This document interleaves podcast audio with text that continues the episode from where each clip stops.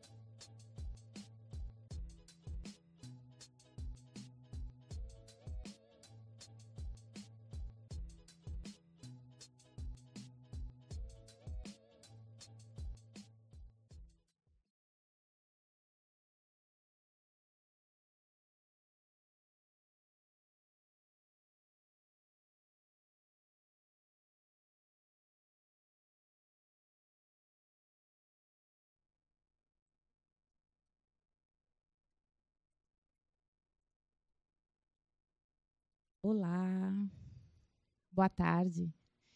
Sejam todas, todos mais do que bem-vindos. E hoje é um dia de celebração, hein?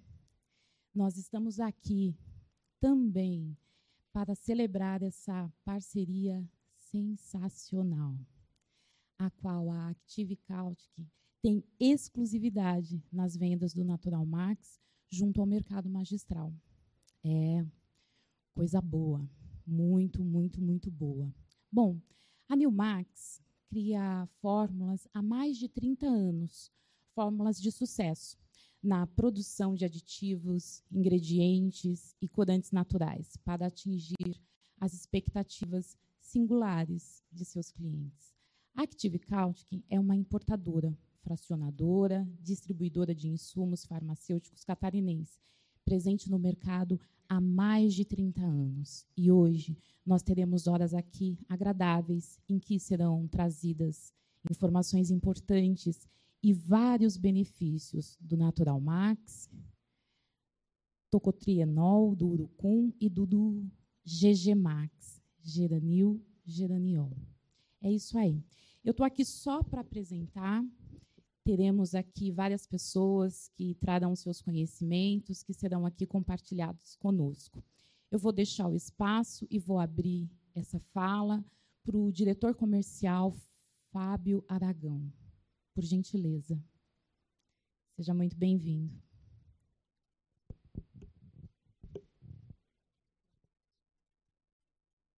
Boa tarde a todos. Né? Meu nome é Fábio Aragão, eu sou diretor comercial da empresa, tenho 22 anos de empresa, né, de New Max, trabalhando com ingredientes, com aditivos, com aromas, com produtos naturais, suplementos. Então, a gente tem uma bagagem uh, interessante. A ideia hoje é a gente compartilhar essa bagagem minha e nossa, de todos os palestrantes. Né? A gente vai ter médicos, engenheiros, doutores, num tema, acho que bem interessante, que são produtos naturais. Tá? É, eu quero, antes de, de, falar um pouquinho da Newmax, eu gostaria de agradecer primeiro a todos que estão assistindo a gente online. Né? Muito obrigado. É, as pessoas que estão aqui, todos os doutores, médicos, engenheiros, ao marketing da Newmax, né, que sem eles não seria possível a gente conseguir fazer esse evento, mais um evento. Então, obrigado a todos que estão aqui. Tá? Sem vocês aqui, a, o evento não aconteceria. Então, eu, eu vou falar um pouquinho da Newmax Industrial. Tá? A Newmax Industrial está há 25 anos no mercado, é uma empresa 100% brasileira, uh, com um proprietário só, o nome do, dele é Daniel, né, o Daniel Souza. Uh, é uma empresa focada em qualidade, nós temos várias certificações que eu vou falar um pouquinho mais para frente. Tá? e temos algumas divisões na empresa Newmax. Né? A Newmax é um grupo que tem três empresas embaixo dela. Né? Uma delas é a própria Newmax, que é uma indústria de ingredientes. Tá? Então, a gente tem a divisão na empresa Newmax, a divisão de ingredientes para alimentos. Então, nós produzimos aromas, produzimos uh, conservantes, estabilizantes, proteínas, né, para o mercado alimentício. Somos líderes de mercado nessa divisão nós também temos uma divisão hoje de aromas salgados. Né? Então, aromas produzidos para a produção de snacks, massas, molhos, que é muito utilizado também no mercado alimentício. Temos uma terceira divisão na empresa Newmax, que é a divisão de corantes naturais, né, que é onde tudo começou, e é, eu falando um pouquinho sobre isso, a gente vai chegar nos antioxidantes. Então, hoje a Newmax é líder de mercado em produção de corantes naturais, principalmente de corante natural de urucum né, que é uma sementinha brasileira, né? Nossos avós, bisavós conheciam, né, conhecido também como coloral, por exemplo, né? Então, dessa sementinha a gente consegue extrair o corante, né? E esse corante é muito utilizado na indústria alimentícia para massas, salsicha, por exemplo, aquela corzinha laranja da salsicha é o corante natural de urucum. Uh, todos os a linha de massas, macarrão desidratado do Brasil, a cor amarelinha, né, um ranche de amarelo, laranja, laranja avermelhado, é tudo corante natural de urucum também nos alimentos. E a gente tem outras aplicações, como massa para bolo, como condimentos avermelhados, aqueles condimentos que a gente compra no mercado para temperar um franguinho, fica laranja, avermelhado, também é corante natural de urucum. Então, corante extremamente estável, né, a temperatura, é um corante natural, é um corante brasileiro, porque ele vem da floresta amazônica, então é um corante nosso, hoje exportado para o mundo inteiro, o mundo inteiro utiliza o corante natural de urucum. A última divisão que nós temos na Newmax é uma divisão de antioxidantes naturais. Né? Então a gente vem há 25 anos estudando essa semente do urucum, junto com parceiros, universidades, pesquisadores. Então a gente descobriu mais três novas moléculas, né? E, e, que são o tocotrenol, o geranil-geraniol e um produto que nem nome ainda tem, mas ele tem uma ação repelente muito forte, natural também. Tá? Então, vou pegar aqui para passar os slides. Estou sem o controlinho aqui, rapidinho. Obrigado.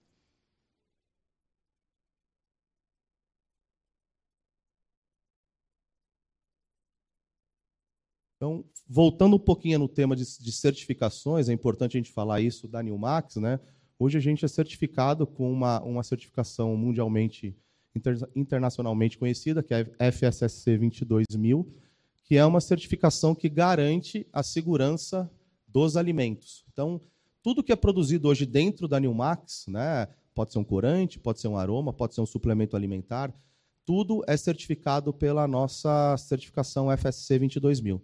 Então, a gente ah, consegue assegurar um alimento que não vai ter nenhum tipo de sabotagem ou fraude ou matéria-prima que não esteja dentro do padrão. Eu garanto que tudo que sai de dentro da empresa e chega numa indústria para depois chegar no consumidor final, tudo é seguro que hoje sai de dentro da empresa. A gente tem alguns outros tipos de certificações né, para algumas linhas de produtos especiais, como kosher e halal, né, que aí a gente fala do mercado judaico, uh, ou, ou, outros tipos de mercado que, que necessitam desse tipo de certificação. Tá? Falando um pouquinho mais da, da linha de corantes e de antioxidantes, porque são antioxidantes que vêm da linha de, de urucum, né? Então, a Nilmax hoje tem duas unidades, uma em Americana, no interior de São Paulo, a outra em Santa Mercedes. Até, até aqui uma foto do, do prédio né, de Santa Mercedes. Essa é a unidade mais nova nossa é a, é a indústria de extração de corante mais moderna do, do mundo e é a maior em capacidade de extração do mundo. Né? Então, é, Santa Mercedes é uma região, é uma cidade próximo, divisa com Mato Grosso do Sul, ainda no estado de São Paulo, e lá nós montamos essa segunda fábrica porque fica próximo das nossas fazendas. Então, a Nilmax hoje é a única empresa que tem um processo realmente todo verticalizado. Então, nós temos hoje 800 hectares de fazendas plantadas de urucum, então, nós temos toda a genética, toda a plantação, nós temos a, colheita, a extração do corante e a produção dos antioxidantes. Então, a gente garante também, com esse processo verticalizado, eu entendo qual lote ou de qual safra ou de qual fazenda nossa está saindo determinada semente para produzir um corante ou um antioxidante. Então, a gente realmente tem o controle total da cadeia, tanto de corante quanto de antioxidantes naturais. Uma outra vantagem também, né, com, relação a custo, preço, a gente se torna hoje uma empresa, uma empresa extremamente competitiva, né, por ter todo esse processo verticalizado também. Aqui um resuminho né, do, do que a gente vai conduzir hoje nas próximas duas horas. Né? Então, a, a hoje é a primeira empresa do Brasil a produzir o tocotrenol de urucum. Né? O tocotrenol é uma molécula que vem da vitamina E.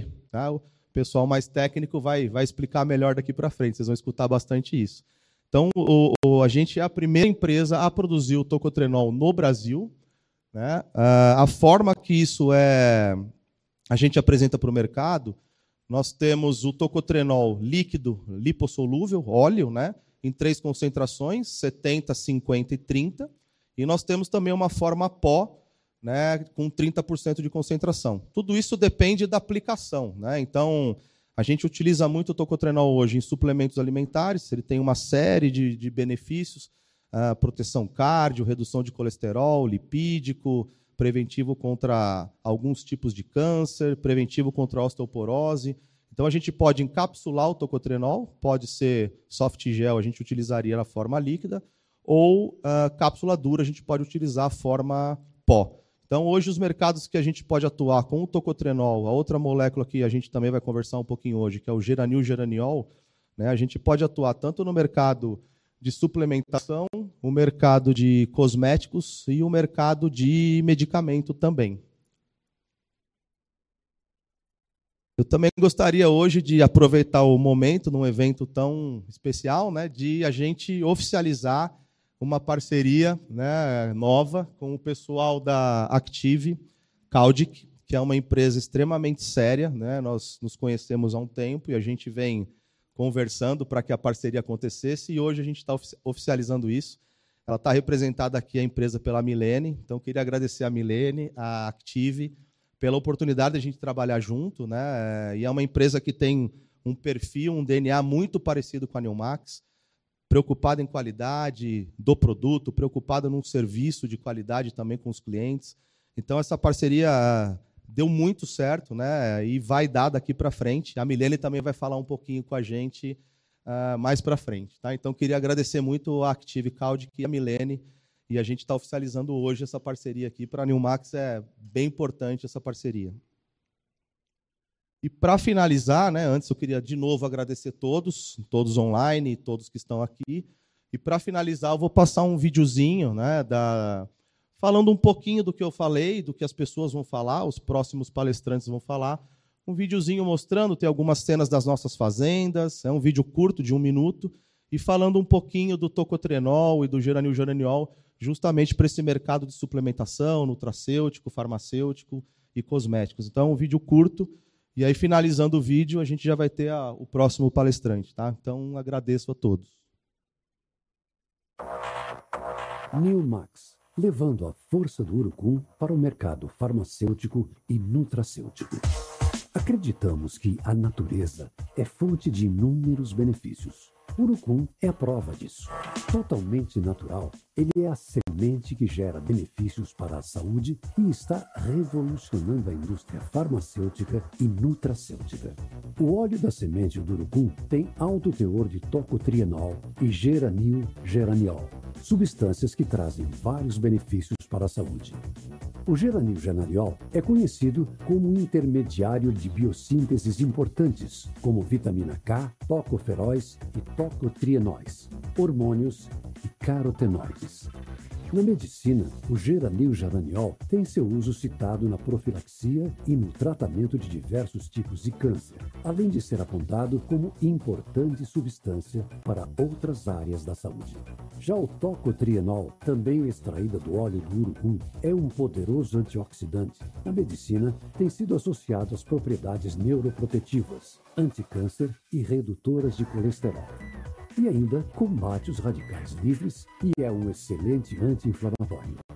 São inúmeras vantagens e benefícios. Antioxidante combate os sinais de envelhecimento. Urucum 100% natural, 100% Milmax.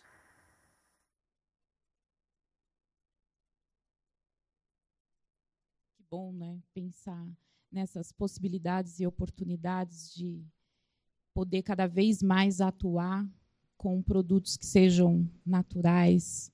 Isso é excelente. Eu peço que chegue até aqui André. André Carvalho é o engenheiro responsável pela unidade de destilação da Newmax e ele vai trazer para nós é, o assunto extração dos fitoterápicos do urucum. Seja muito bem-vindo. Nós agradecemos aí a sua presença e agradecemos também a Fábio Aragão pela excelente apresentação. Por gentileza.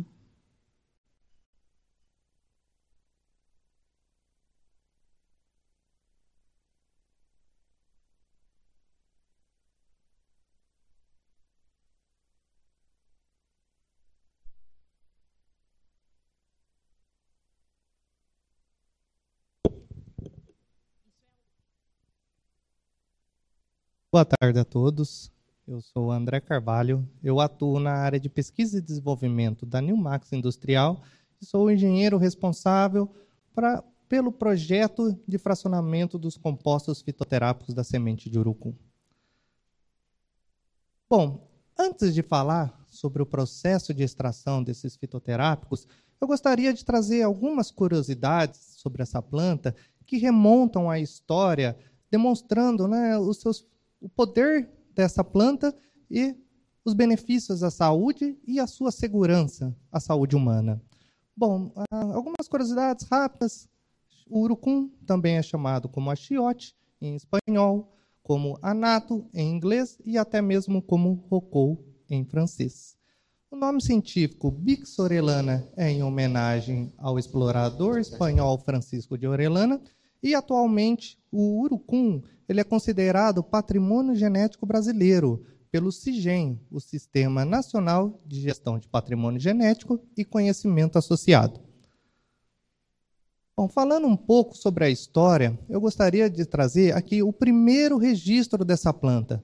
O primeiro registro dessa planta foi feito na carta de Pero Vaz de Caminha ao rei Dom Manuel, em 1500, ao descobrir o Brasil, ao se deparar, né, ao chegar ao território brasileiro, se deparar com os indígenas, esses traziam, né, ele cita, né, relata que esses traziam ouriços verdes que se assemelhavam à castanheira, porém possuíam grãos vermelhos um pouco mais pequenos, que, ao apertar entre as mãos, causavam um poder tintorial e, quanto mais molhavam, mais vermelhos ficavam.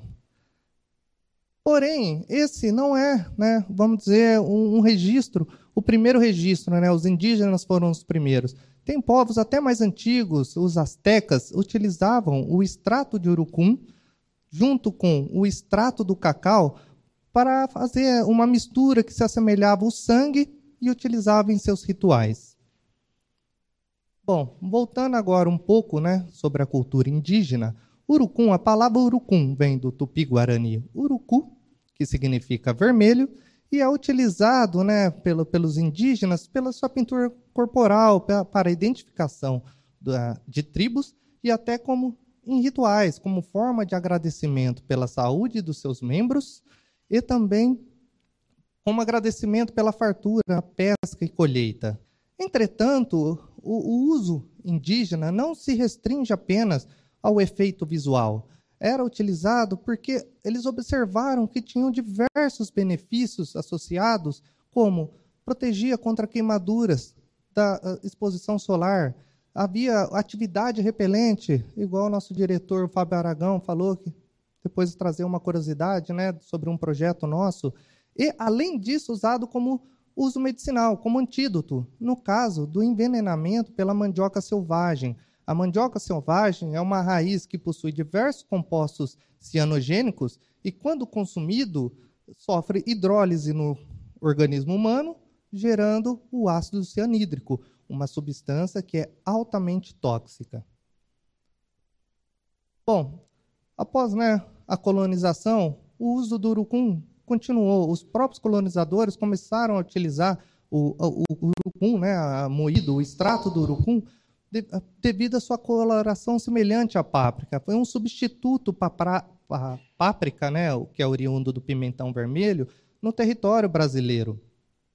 Ah, aqui no território brasileiro, né, o pimentão vermelho estava em falta. Então, foi aí que surgiu o coloral. Na verdade, como podemos ver nessa propaganda, o coloral é uma marca patenteada. O correto, o nome correto é colorífico. Porém, com o passar dos anos, ambas as formas ficaram conhecidas. Podemos ver nessa propaganda falando sobre o uso do extrato do urucum uh, uh, na, no, no alimento era utilizado em pastéis, como é, salsicha, entre outros.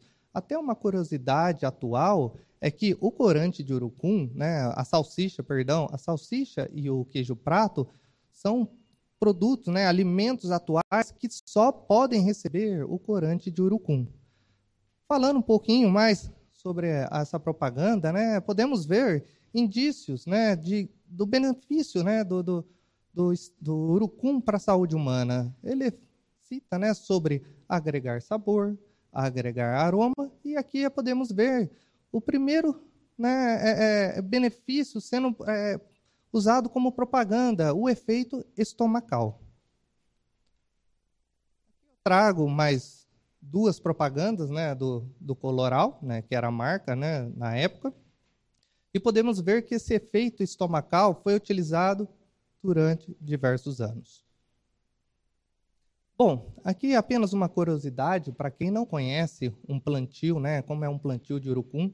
Esse é um plantio comercial de urucum que está próximo da sua colheita, como podemos ver, está cheio de frutos.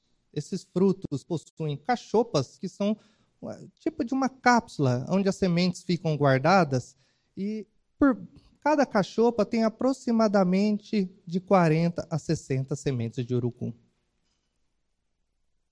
Bom, entrando um pouco no início do interesse científico, né, o início do conhecimento dos benefícios associados às sementes de urucum. Existe né, a área da fitoterapia, que é uma área que estuda o poder medicinal das plantas, e no século XIX existe, começou a acontecer o isolamento e a identificação desses compostos vegetais com a propriedade farmacológica. Entretanto, né, nos anos seguintes, houve uma revolução do mercado. O mercado né, começou a sintetizar esses compostos. E, então, e devido ao seu valor agregado ser muito mais baixo, porque não acarretava todo o custo da colheita, perdão, do plantio, da colheita e da extração, esses fitoterápicos, sintéticos, né, semelhantes aos compostos naturais, começaram a ser vendidos, serem vendidos. Perdão. Uh, apesar disso, na atualidade, ocorre, ocorreu né, e ocorre um impulso dos fitoterápicos, porque diversos estudos científicos têm demonstrado que os compostos obtidos naturalmente possuem atividades melhores do que seus sintéticos. Bom, e o urucum? O urucum, dentro da medicina popular, foi associado a diversos benefícios. Ah, podemos ver que dentro da medicina popular era associado como anti-inflamatório, antimalárico, cardiotônico, digestivo, estomático, expectorante, febrífugo, hipotensivo, laxativo, no tratamento de queimaduras, repelentes de, de insetos e etc. Esses, né, esses benefícios associados à, à planta urucum trouxe interesse da área científica a área científica começou a estudar diversas é, é, partes dessa planta. Aqui eu trago alguns estudos né, da área científica, onde foram publicados é, é os resultados dos estudos, tanto da, do extrato da folha, quanto o extrato das sementes, o óleo, o óleo essencial. Uh, tentaram, né, a área científica tentou descobrir quais compostos, identificar quais compostos e seus mecanismos de ação à saúde humana. Através desses estudos, alguns compostos ganharam relevância, começaram a verificar que certos compostos possuíam diversos benefícios à, à saúde humana. Por exemplo, em destaque temos os tocotrienóis, né? por exemplo, o delta e o gama tocotrienol, que são isômeros é, dos tocotrienóis, que fazem parte do grupo da vitamina E, e temos o geraniol, uma substância, um diterpeno que é produzido naturalmente endogenamente. Bom, aqui, até para mostrar um pouco do interesse da área científica uh, sobre essa planta, né, o urucum, trago aqui um, um gráfico né, uma, uh, com um período de publicações uh, demonstrando né, o, o, tanto de artigos indexados com o termo anato. Uh, as primeiras duas barras, elas são períodos maiores, né, de 50 anos, 10 anos. Entretanto, a gente pode observar que esse interesse sobre a planta urucum percorreu uh, durante os anos. Temos, temos aqui aproximadamente 40 artigos publicados por ano, algo que é um número expressivo para uma planta nativa brasileira. Bom, aqui eu até fiz uma pesquisa rápida na ferramenta do Google Acadêmico com o termo anatotocotrienol.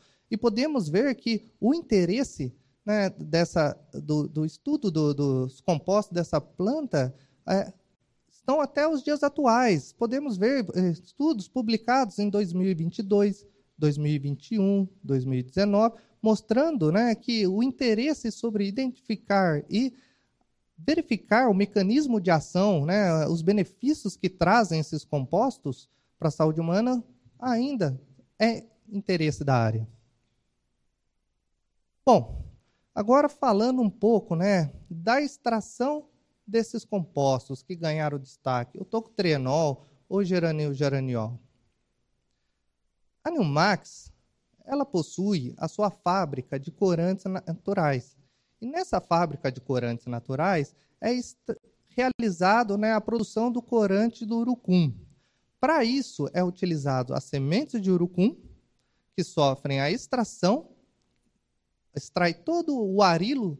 O arilo é a superfície em volta, né, toda essa superfície em volta do caroço, onde estão presentes os carotenoides, né, os pigmentos bixina e norbixina, e também é, compostos lipídicos, então, durante todo o processo de produção do corante, da Nilmax, existe a separação do, da massa corante, né, do material corante, e o material insaponificável do urucum, conhecido popularmente como óleo de urucum. Como vocês podem ver, eu trouxe uma ilustração né, desse óleo. Trata-se de um óleo viscoso, de coloração escura, e através né, da, da pesquisa, através da literatura, foi observado que esses compostos possuem, eles são, na verdade, compostos insaponificáveis e possuem propriedade lipofílica. Sendo assim, trouxe o interesse da Newmax Industrial em estudar sobre esse material. E através da pesquisa, né, através da análise laboratorial, foi identificado um alto teor de tocotrienóis e um alto teor de geranio-geraniol. Aqui podemos identificar, né, nesses cromatogramas, a presença do delta e gama-tocotrienol, como dito anteriormente, são os isômeros presentes na semente de urucum, né, e o geranio-geraniol. Bom, a Nilmax, tendo esse material rico desses compostos, ah, ela começou a pensar como disponibilizar isso ao mercado. Então, ela fez um projeto junto com o ITAL, o Instituto de Tecnologia de Alimentos, é, do, do, governo do estado de São Paulo, situado em Campinas. E nesse projeto, o objetivo era verificar a possibilidade de separação desses compostos. Bom, na época foi utilizado um destilador de filme fino, uma técnica que é utilizada, né, pois o equipamento gera uma película fina na parede aquecida, onde facilita a evaporação de seus compostos, que percorrem durante o equipamento até a área resfriada e condensa, né, volta à fase líquida, podendo, é, possibilitando a separação desses compostos. Bom, a partir daí, a partir desses resultados promissores, a Newmax começou um novo projeto, um projeto Scale-up, o projeto para produção em escala industrial. Para isso, foi utilizada a técnica da destilação molecular. A destilação molecular, também conhecida como curto passo, devido a também, né, é, é, a destilação também nesse equipamento, ela gera uma película fina na parede aquecida. Entretanto, a área onde tem a resfriação né, dos compostos evaporados é muito, por, é muito perto. A gente chama né, de curto passo justamente por causa da pequena distância que percorre. É questão de milímetros entre a parede aquecida e a parede resfriada. Sendo assim, o composto fica muito pouco tempo em alta temperatura, o que auxilia a preservar a sua condição natural e né, evitar a sua degradação. Uh, esse projeto né, foi um projeto que teve uh, ótimos resultados, foi solicitado, né, foi feito um pedido uh, de patente no NPI, que, se, que é o Instituto Nacional de Propriedade Intelectual, o qual foi concedido a propriedade intelectual, a, a propriedade industrial. Bom, Sendo assim, a Newmax se tornou a primeira empresa brasileira a disponibilizar ao mercado dois extratos né, das sementes do urucum, um com alto teor de tocotrienol, o Natural Max, e um com alto teor de geranil geraniol, o, o, o GG Max. A, essa possibilidade né, de disponibilizar ao mercado esses extratos com alto teor e separados possibilita que os clientes possam padronizar os seus produtos conforme o seu interesse, conforme a sua necessidade. Bom, como dito pelo diretor Fábio Aragão, a Newmax possui diversas certificações, entre elas a FSSC 22000 e o produto Natural Max possui certificação kosher halal, o que faz né, a, a Newmax garante a segurança e a qualidade dos seus produtos durante toda a cadeia produtiva. Bom, agora né, uma informação extra, né? Ah, é aquele trabalho que o, o, diretor Fábio Aragão falou sobre ah, uma, um, uma fração, né, que ainda está em desenvolvimento, ainda a Newmax ainda não não tem um nome para para esse produto, né, porque está sendo realizado, está sendo desenvolvido. Entretanto, uh, já foi solicitado o pedido de patente, o qual também foi concedida pelo NPI, e essa fração né, é, com, com, compostos tem atividade repelente. Uh, estudos preliminares demonstraram que tem atividade repelente acima de 99% durante quatro horas, o que se assemelha né, aos compostos comercializados atualmente, como o DET e a icaridina. Bom, muito obrigado a todos né, por acompanharem uh, esse webinar até aqui. Uh, eu sou o engenheiro André Carvalho. Em nome da Newmax, colocamos à disposição para qualquer esclarecimento que se fizer necessário e segue o meu contato para eventuais dúvidas. Muito obrigado novamente. É, engenheiro André, e solicitamos aqui, deixa eu pegar aqui com você, por favor, que aqui é tudo ao vivo. Seja bem-vindo. Nós chamamos aqui o doutor Elaine Dutra, médico especializado em medicina integrativa, para compartilhar conosco seus conhecimentos. É um prazer estar aqui no evento. Agradeço novamente a Nilmax Active Caudic pelo convite. Uma rápida introdução: eu sou médico formado há 25 anos, tenho formação original em cirurgia geral e urologia, e ao longo da minha carreira eu procurei estudar bastante a medicina natural dentro da medicina ortomolecular, funcional e de estilo de vida. Então, um pouquinho do meu currículo. Minha formação é tanto no Brasil quanto nos Estados Unidos. Muito bem, antes de começar a apresentação sobre os tocotrienóis, o geranil, geraniol, suas aplicações clínicas, eu gostaria de falar rapidamente sobre a bioquímica fundamental, muito rápida, da via do mevalonato. É muito importante entender essa via para a gente poder explicar para vocês a ação desses agentes tão poderosos. Primeiro, essa via do mevalonato é uma sequência de reações celulares que levam à formação do farnesil pirofosfato. Também vai formar várias outras substâncias, ele é o substrato comum para a síntese de colesterol que todos nós conhecemos, né, que tem uma má fama, infelizmente, o dolicol, o doliquil fosfato e a coenzima Q10. E também para um processo muito importante, que é um processo que é feito para várias proteínas do organismo, chama-se prenilação. Tá? Tem esse nome complicadinho aí, mas é muito importante, por exemplo, para a síntese proteica muscular. Então, o mais famoso substrato é o mal falado colesterol, tem uma má fama, né? todo mundo quer se livrar de colesterol, mas ele é uma matéria-prima muito importante para o organismo. Sabemos que é um precursor indispensável de ácidos biliares, da camada das, das células, né? bainha celular, bainha de mielina, lipoproteínas e hormônios esteroides. Então é fundamental a vida do colesterol. Porém, temos doenças em que o metabolismo do colesterol não está adequado e precisamos regular esse metabolismo.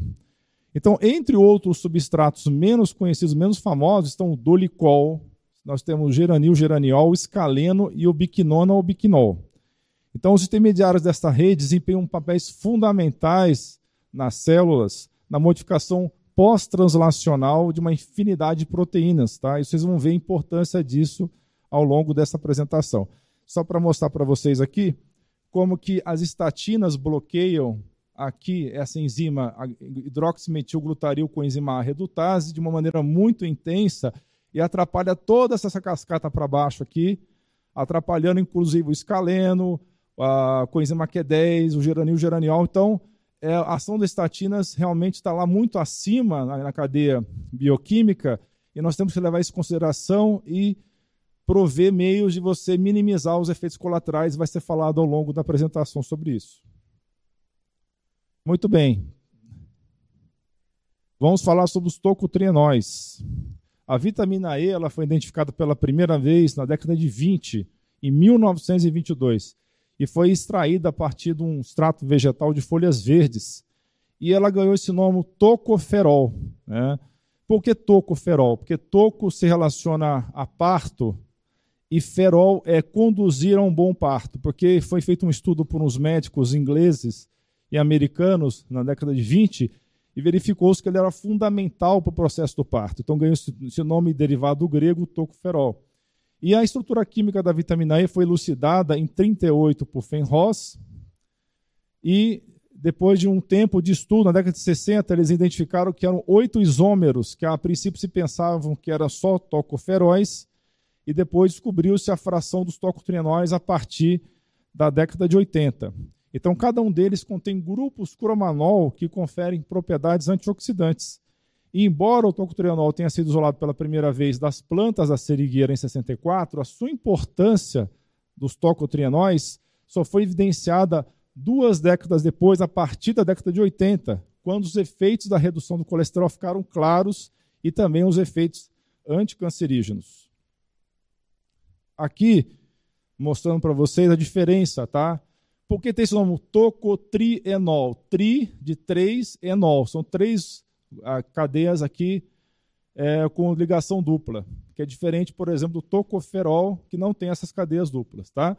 Então, tá, faz toda a diferença essa cadeia farnesil ser mais curta aqui do tocotrienol e ter as, as cadeias em poliinsaturadas, com ligações duplas, porque ela vai se difundir muito mais facilmente nas células, vai ter um efeito muito mais interessante antioxidante do que o tocoferol. Bem, foi relatado que o alfa-tocotrienol possui uma atividade antioxidante muito mais potente do que o alfa-tocoferol, que é a mais conhecida, a vitamina E inicial, em termos, inclusive, da eliminação de radicais peroxil em lipossomas. Então, o radical peroxil é uma espécie reativa de oxigênio, é um radical livre que contém oxigênio, possui, então, na cadeia externa um elétron desemparelhado, então ele vai reagir com várias substâncias químicas do organismo, causando destruição em proteínas e ácido nucleico, etc. Então, os radicais peroxil geralmente se formam durante processos metabólicos e reações químicas. Então, o próprio ato de você estar vivo, você vai estar formando vários radicais livres, entre eles esses importantes radicais peroxil, que afetam muito a parede celular. Então, os tocotrienóis foram reconhecidos como superiores ao alfa-tocoferol em sua capacidade de penetrar nas barreiras, por exemplo, hematohelicórica ou hematoencefálica e também no fígado, devido ao pequeno tamanho, como eu mostrei na figura anterior, e a natureza mais lipofílica se difunde com mais facilidade nas gorduras. Então, a eficiência terapêutica, a eficácia do tocotrienol, foi ofuscada até os anos 80 pelos tocoferóis, mas a partir dos anos 2000 foram mais estudados e foram reconhecidos como mais potentes no tratamento de uma ampla variedade de doenças, desempenhando assim um papel proeminente na saúde e na doença. Então, a absorção de tocotrienóis é aumentada quando você consome com gordura. Então, quando você for consumir, tocotrienóis sempre consuma com gordura, porque vai aumentar a secreção biliar, aumentar a absorção e vai proteger melhor os ácidos graxos poliinsaturados PUFA da peroxidação lipídica. Então, a vitamina E já é conhecida há muito tempo, no caso alfa-tocoferol, como antioxidante. Por muitos anos houve recomendações para suplementá-la para melhorar esse status. No entanto, estudos posteriores revelaram que a suplementação a longo prazo com doses mais altas de vitamina E, alfa-tocoferol antiga, né, tem problemas, pode aumentar o risco de câncer, pode aumentar o risco de doenças cardíacas e outros problemas, levando a muitas preocupações em relação a essa suplementação. Porém, esses problemas pareceram estar relacionados ao alfa-tocoferol, tá? como eu vou falar adiante, e não aos tocotrienóis, que é o assunto dessa aula.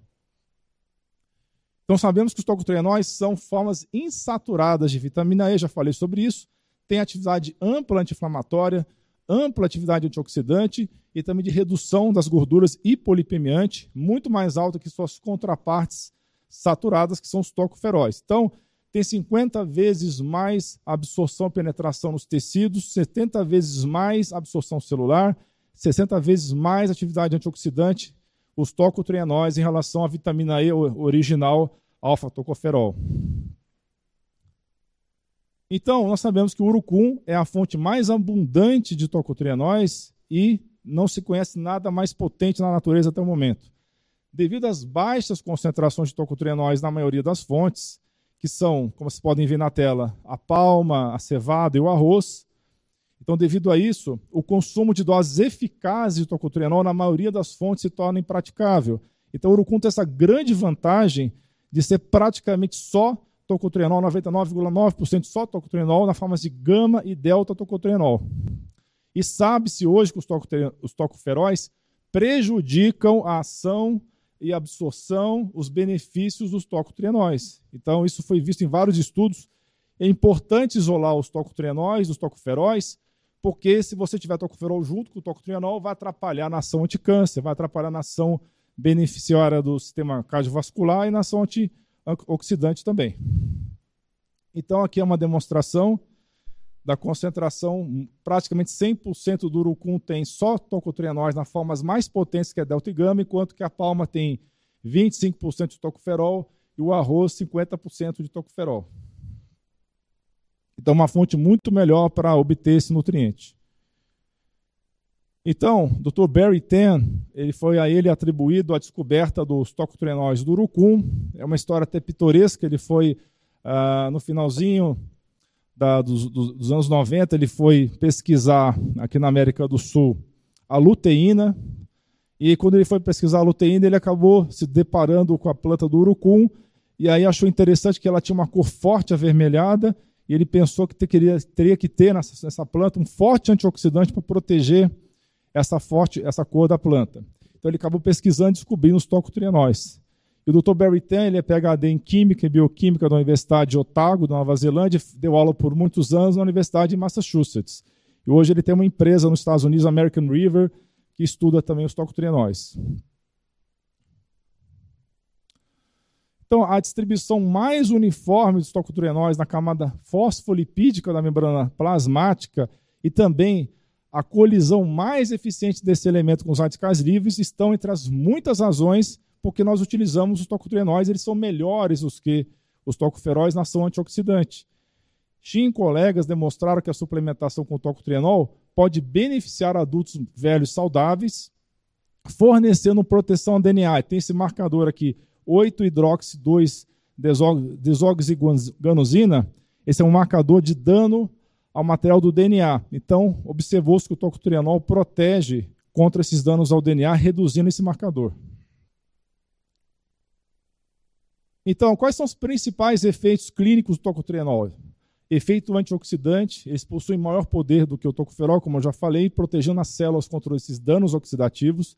Tem um efeito neuroprotetor, protege o cérebro contra várias doenças neurodegenerativas anti-inflamatório, possui atividades anti-inflamatórias ajudando a reduzir a inflamação geral do corpo.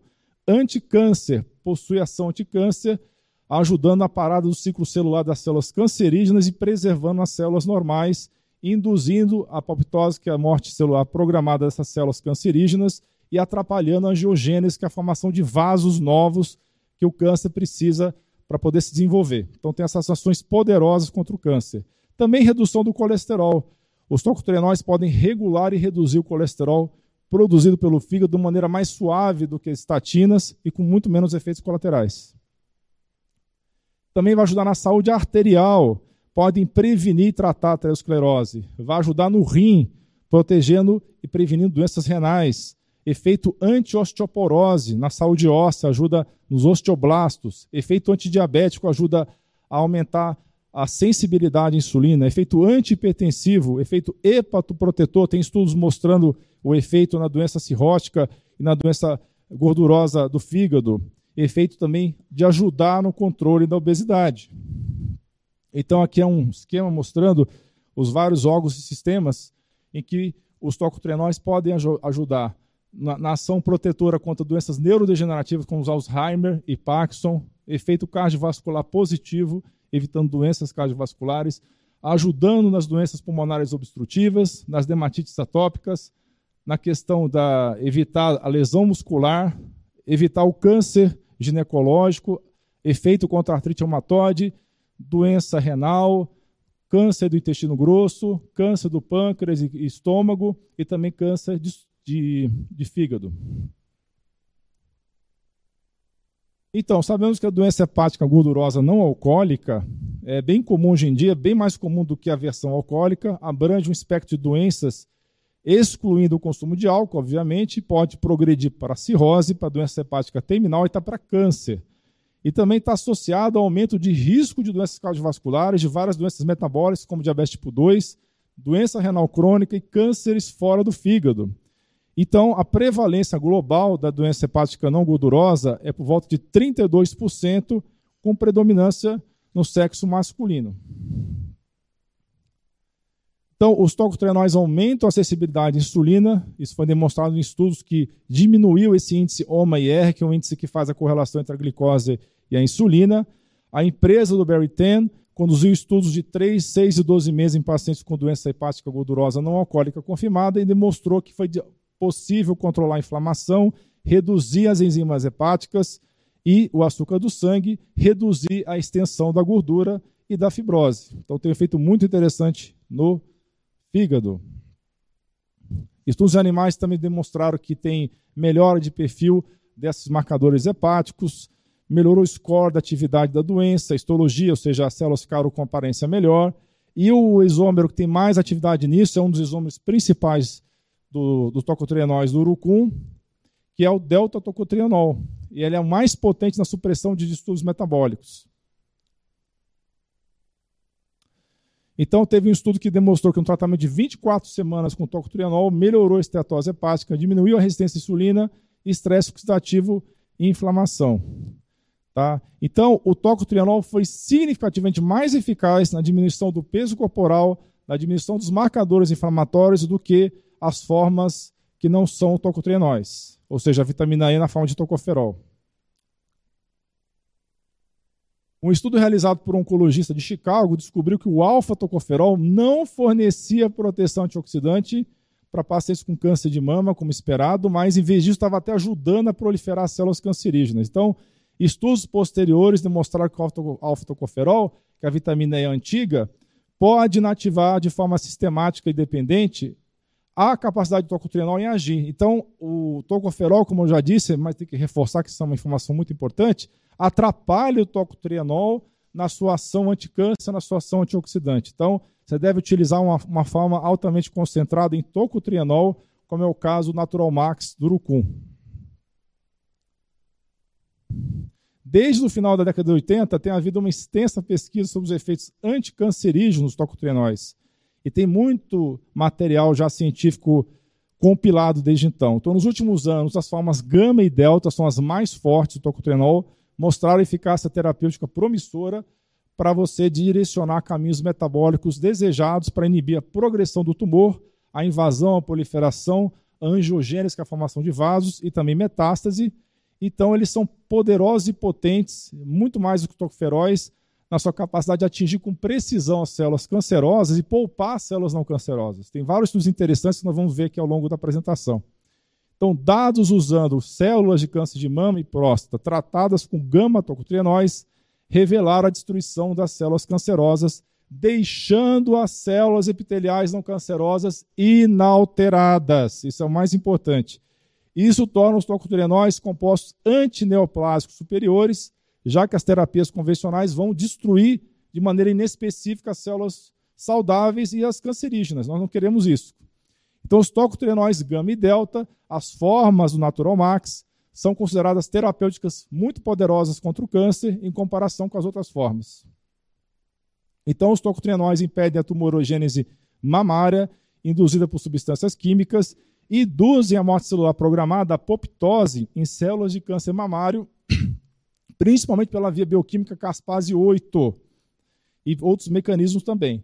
Então, estudos demonstraram que os tocotrienóis podem suprimir a proliferação celular em vários tipos de câncer. E foi mais estudado mama, próstata, intestino grosso, pâncreas e também cervical. Então, aqui rapidamente para vocês verem que tem vários mecanismos bioquímicos pelos quais o tocotrienol age, mas o principal é essa inibição dessa caspase 8 aqui, levando à morte celular programada do câncer, das células cancerígenas. Então, foi estudado várias linhagens celulares de câncer. A ação farmacocinética anticâncer tocotrienol aumenta com a terapia combinada neoadjuvante, isso é muito importante. Foi estudado vários quimioterápicos e mostrou-se que os tocotrienóis ajudam a aumentar a especificidade desses agentes quimioterápicos, protegendo as células que não são cancerígenas e ajudando a matar seletivamente a célula cancerosa.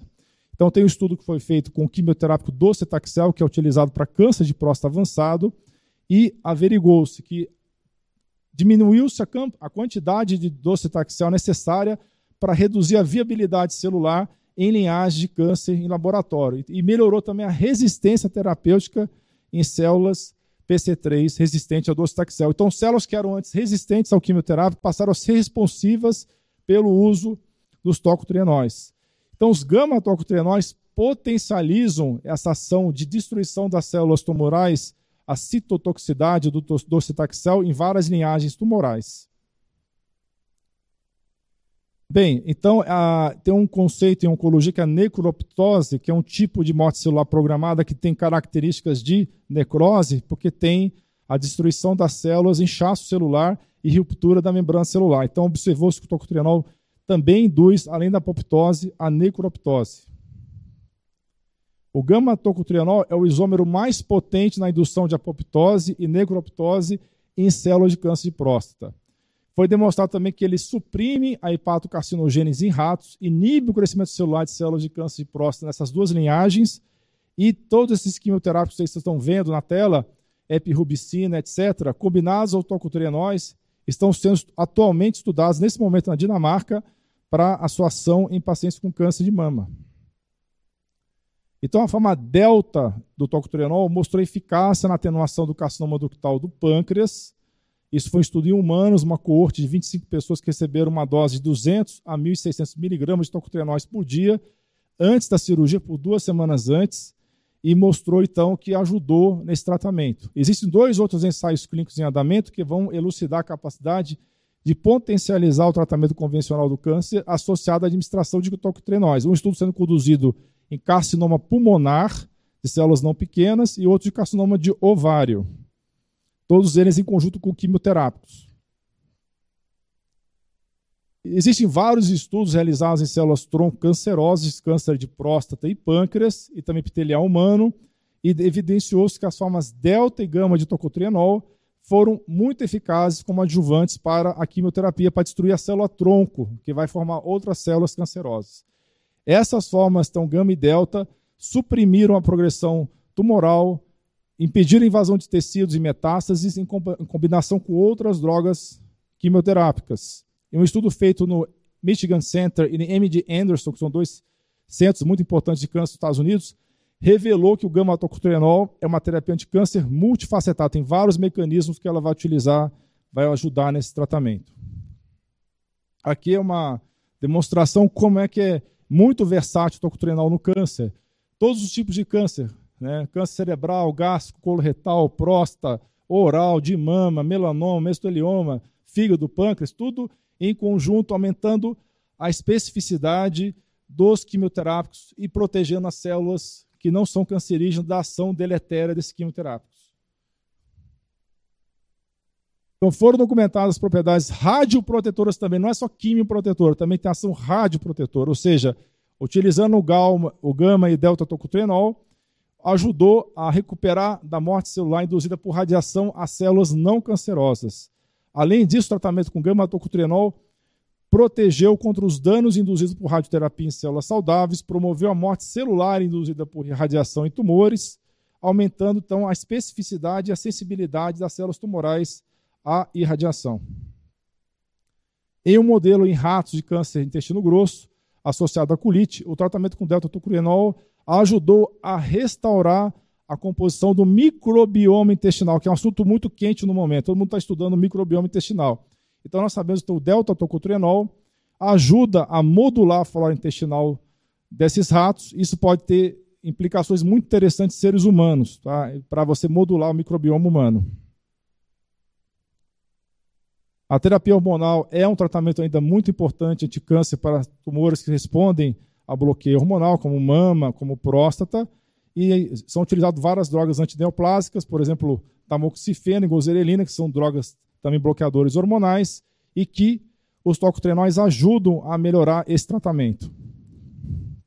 Então, os agonistas do receptor do hormônio luteinizante, como é o caso do gozerelina, também são eficazes na supressão do crescimento tumoral. Então, a gozerelina, quando combinada com radioterapia, aumenta a sobrevida em pacientes com câncer de próstata avançado, enquanto o tamoxifeno é utilizado para tratar câncer de mama. Então, os tocotrienóis têm potencial como antagonistas do hormônio estrogênio, ajudando então essas terapias de bloqueio hormonal a agir de uma maneira mais eficiente, melhorando os resultados da supressão da proliferação de células cancerígenas. Tem ações importantes antioxidantes, anti-inflamatórias, os tocotrienóis do Natural Max. Relembrando, a vitamina E é um importante antioxidante lipossolúvel, desempenha um papel importante na defesa antioxidante, a peroxidação lipídica, porém os tocotrienóis são muito mais potentes do que os tocoferóis nisso, bem mais é, documentado, essa ação bem mais potente. Então o estresse oxidativo surge de várias espécies reativas de oxigênio e também do óxido nítrico, e os tocotrienóis ajudam muito nisso. Então, estudos mostram que o tratamento com tocotrienol atenua o estresse oxidativo e os danos ao DNA. Já falamos um estudo do marcador para isso.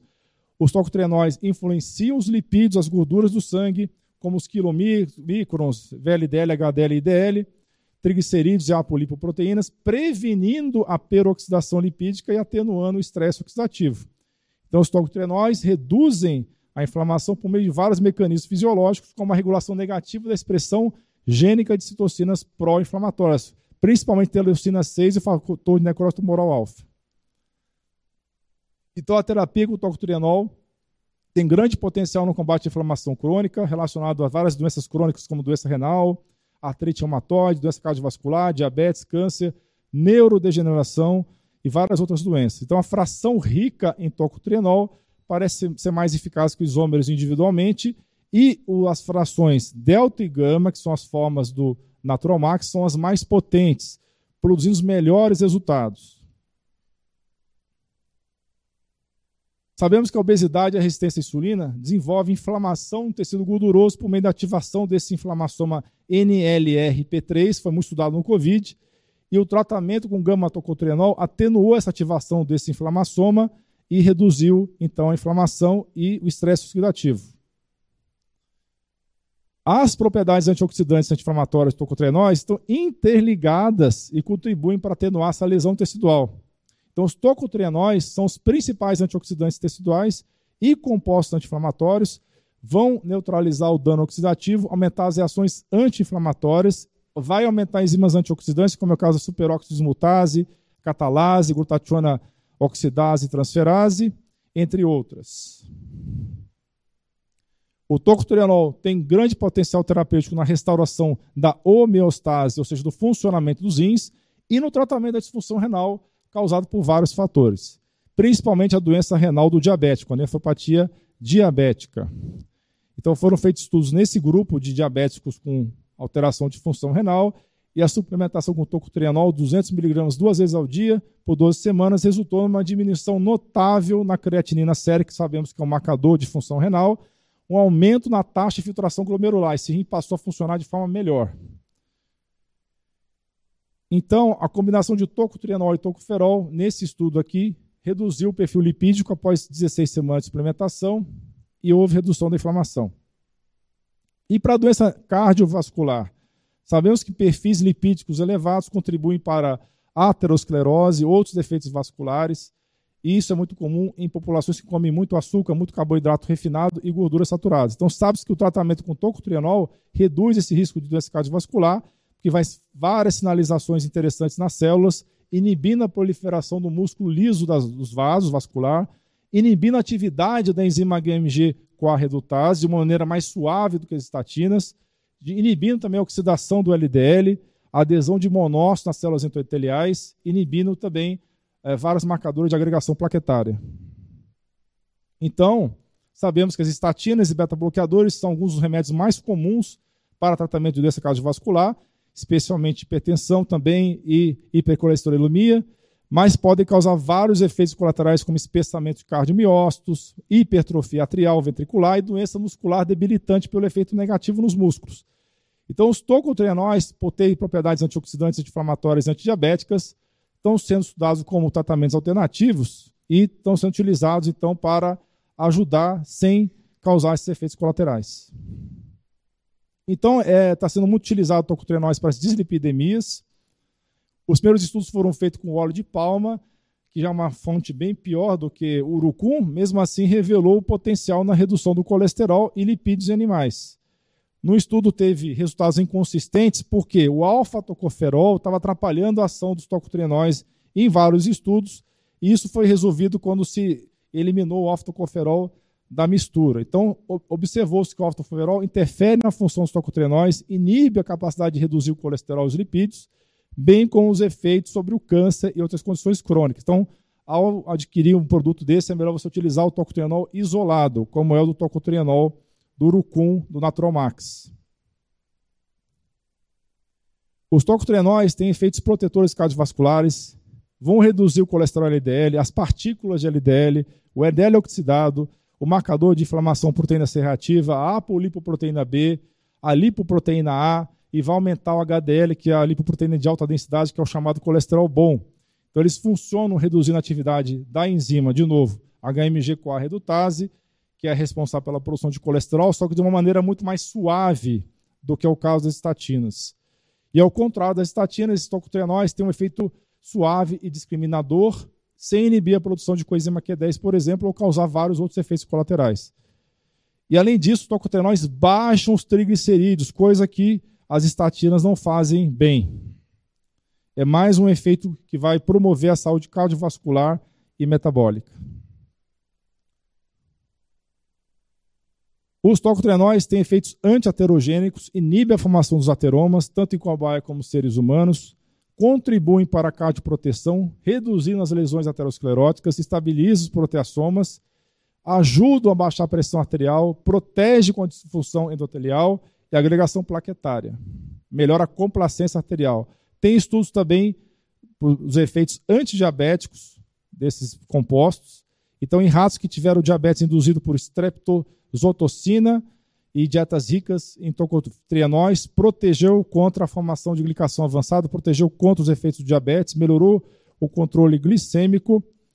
Então, esses tocotrienóis ajudaram a aumentar a sensibilidade à insulina, reduzindo tanto a glicose quanto as gorduras e o estresse oxidativo.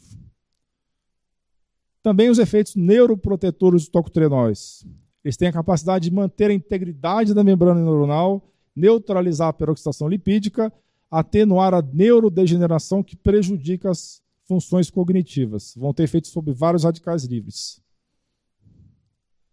Sabe-se que a toxicidade com glutamato é um papel importante na neurodegeneração e os tocotrienóis tiveram um efeito em laboratório potente na inibição de morte celular de neurônios da linhagem HT4 que foi induzido essa toxicidade pelo glutamato. Então, o tocotrienol reduziu o tamanho de infarto cerebral no modelo de camundongo, melhoraram também a função colinérgica, ajudou a aumentar a ação desse importante neurotransmissor acetilcolina, diminuindo os níveis cerebrais da acetilcolinesterase, que é a enzima que quebra a acetilcolina. Então, ajudou a aumentar esse neurotransmissor. Isso pode ter um potencial muito grande para o tratamento, por exemplo, do Alzheimer. Nós sabemos que a principal linha de tratamento é a inibição da acetilcolinesterase. A doença de pequenos vasos cerebrais, que é associada ao acidente vascular cerebral isquêmico e várias outras doenças, como Alzheimer e outras demências, ocorre devido a lesões no vaso sanguíneo do cérebro e a incapacidade de autorregular esse fluxo sanguíneo cerebral. Então, os derivados de vitamina E, incluindo alfa-tocoferol e alfa-tocotrienol, mostraram significativa diminuição desse estresse oxidativo, melhorando a hipertensão e rigidez arterial nessa vasculatura cerebral. Então, eles atenuam a neurotoxicidade do sistema nervoso central. Na doença de Parkinson, o alfa-tocotrienol mostrou melhor os sintomas e reversão da neurodegeneração. E o alfa-tocotrienol foi identificado como neuroprotetor contra o AVC isquêmico também em vivo e prevenindo as lesões da substância branca cerebral, a leucoaraiose. Então, tem estudos mostrando que ele inibiu a leucoaraiose e não deixou piorar as lesões, que está relacionado à falta de circulação arterial no cérebro. O tratamento com tocotrienol foi considerado eficaz no alívio da dor neuropática diabética, tanto pela ação anti-inflamatória como neuroprotetora. O tocotrienol mostra melhora nas áreas de acidente vascular cerebral, protegendo o cérebro de cachorros no modelo animal. Foi feita uma revisão com 18 estudos tá, para realmente provar que o tocotrienol tinha ação neuroprotetora. Nesses 18 estudos, os tocotrienóis aumentaram a função cognitiva, exerceram atividades importantes antioxidantes, antiapoptóticas e anti-inflamatórias, inclusive reduziram a deposição de beta-amiloide na doença de Alzheimer no modelo em animal. E em relação aos ossos, os tocotrienóis têm ação protetora dos ossos anti-osteoporose. Nós sabemos que existe uma forma de doença óssea induzida por corticoides e teve estudos mostrando que os tocotrienóis reduziram essa ação deletéria dos corticoides sobre os ossos, eles aumentaram a diferenciação osteogênica, melhoraram a formação óssea, enquanto diminuíam a apoptose, que é a morte celular programada dos osteoblastos. Então, o gama-tocotrienol poderia ser um potencial agente para evitar essa lesão dos corticoides nos ossos e pessoas que têm que tomar corticoide por longos prazos, que é muita gente com doenças crônicas. Então, a suplementação com tocotrienol pode preservar a sobrevivência a função dos teoblastos, Osteoblasto, lembrando para quem não sabe, é uma célula que forma o osso, né, que é muitas vezes é prejudicado também pela ação de substância utilizada hoje em dia para a osteoporose. Os tocotrienóis do urucum têm efeitos adicionais positivos, não encontrados no óleo de palma de arroz, devido à concentração grande de gama e delta-tocotrienol, então ajudando nessa doença óssea. A suplementação com tocotrienóis ajudou a melhorar os biomarcadores de absorção óssea, E também os tocotenóis têm um efeito anti-artrite. Num eh, estudo feito em ratos, Dark Agut, a ação da fração rica de tocotrienol atenuou essa artrite que foi induzida nesses ratinhos por colágeno. Tem um efeito também anti-obesidade.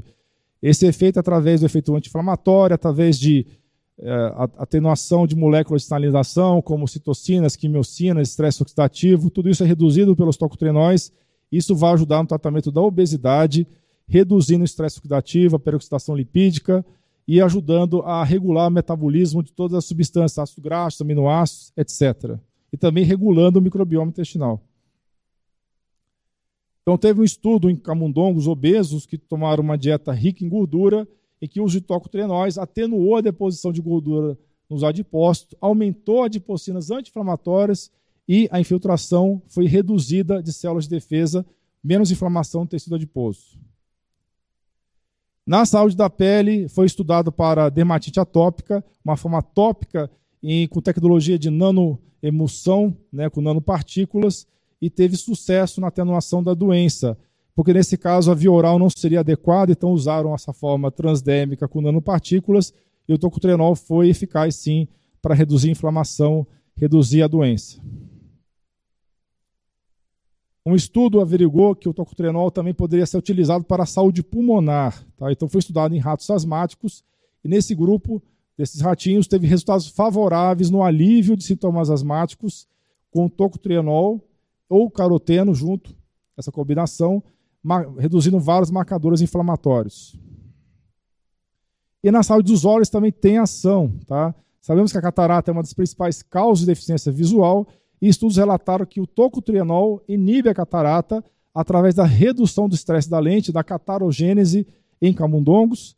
E em um estudo, o diabetes foi induzido por streptozotocina e o grupo tratado com delta-tocotrienol não teve pro problema, houve redução na progressão da catarata nesse grupo em relação ao grupo controle. Inclusive, a aplicação tópica no cristalino teve ação interessante contra a catarata. Então, aqui, para vocês entenderem, o Dr. Barry Tan sugere protocolos de dosagem de tocotrienol com base no estado de saúde da pessoa. Então, pessoas saudáveis, sem histórico saudável, sem histórico familiar, perdão, de condições crônicas, podem utilizar doses mais baixas de tocotrienóis na faixa de 100 a 200 miligramas para proteção antioxidante. Pessoas doentes com pré-diabetes, diabetes ou histórico familiar de câncer podem utilizar de 200 a 400 miligramas. E doenças mais graves, como malignidade, a dosagem sugerida é de 400 a 600 miligramas de tocotrienóis do Urucum Naturalmax. Muito bem, vamos passar agora para o geranil geraniol, que também é muito interessante. Ela é uma molécula sintetizada por plantas e mamíferos, serve a propósitos diferentes nos dois tipos de organismos. É um ingrediente crítico encontrado, é a última etapa de síntese comum na via do mevalonato. Então, o geranil geraniol é, é, ele é importantíssimo para a formação de carotenóide, de vitamina K, de vitamina D, de hormônios de esteroides, como vocês vão ver. Ele é essencial para a síntese dos carotenos nas plantas e confere aos vegetais coloração amarela alaranjada. E nas plantas, o geraniol, origina terpenoides que são incorporados em compostos como curcuminoides, então a curcumina vem disso, os canabinoides tão famosos hoje em dia, o mentol, o timol, vitamina E, vitamina K1. Então, aqui mostrando que a via bioquímica é até um certo ponto é a mesma entre mamíferos e plantas e que o geranil geraniol vai participar na planta, nos carotenoides, nas vitaminas, na clorofila, nos esteroides da planta e no ser humano vai participar na formação do colesterol, da vitamina D e dos, e dos esteroides. Então, nos mamíferos, o geranil geraniol origina isoprenoides e vai produzir então coenzima Q10, então a coenzima Q10 vem do geranil geraniol. a vitamina K2 e o escaleno, levando à formação de colesterol e também dos hormônios sexuais. Então, o geranil, o geraniol é indispensável à vida, assim como é indispensável para as plantas como precursor de clorofila e é um isoprenóide encontrado em plantas também que desempenha um papel na via da síntese do colesterol nas plantas também. O GG é um intermediário nas biossíntese das vitaminas E e K e pode ser obtido a partir de vegetais e grãos. Uma das fontes mais abundantes de geranil geraniol é o urucum, onde o GG Max é extraído.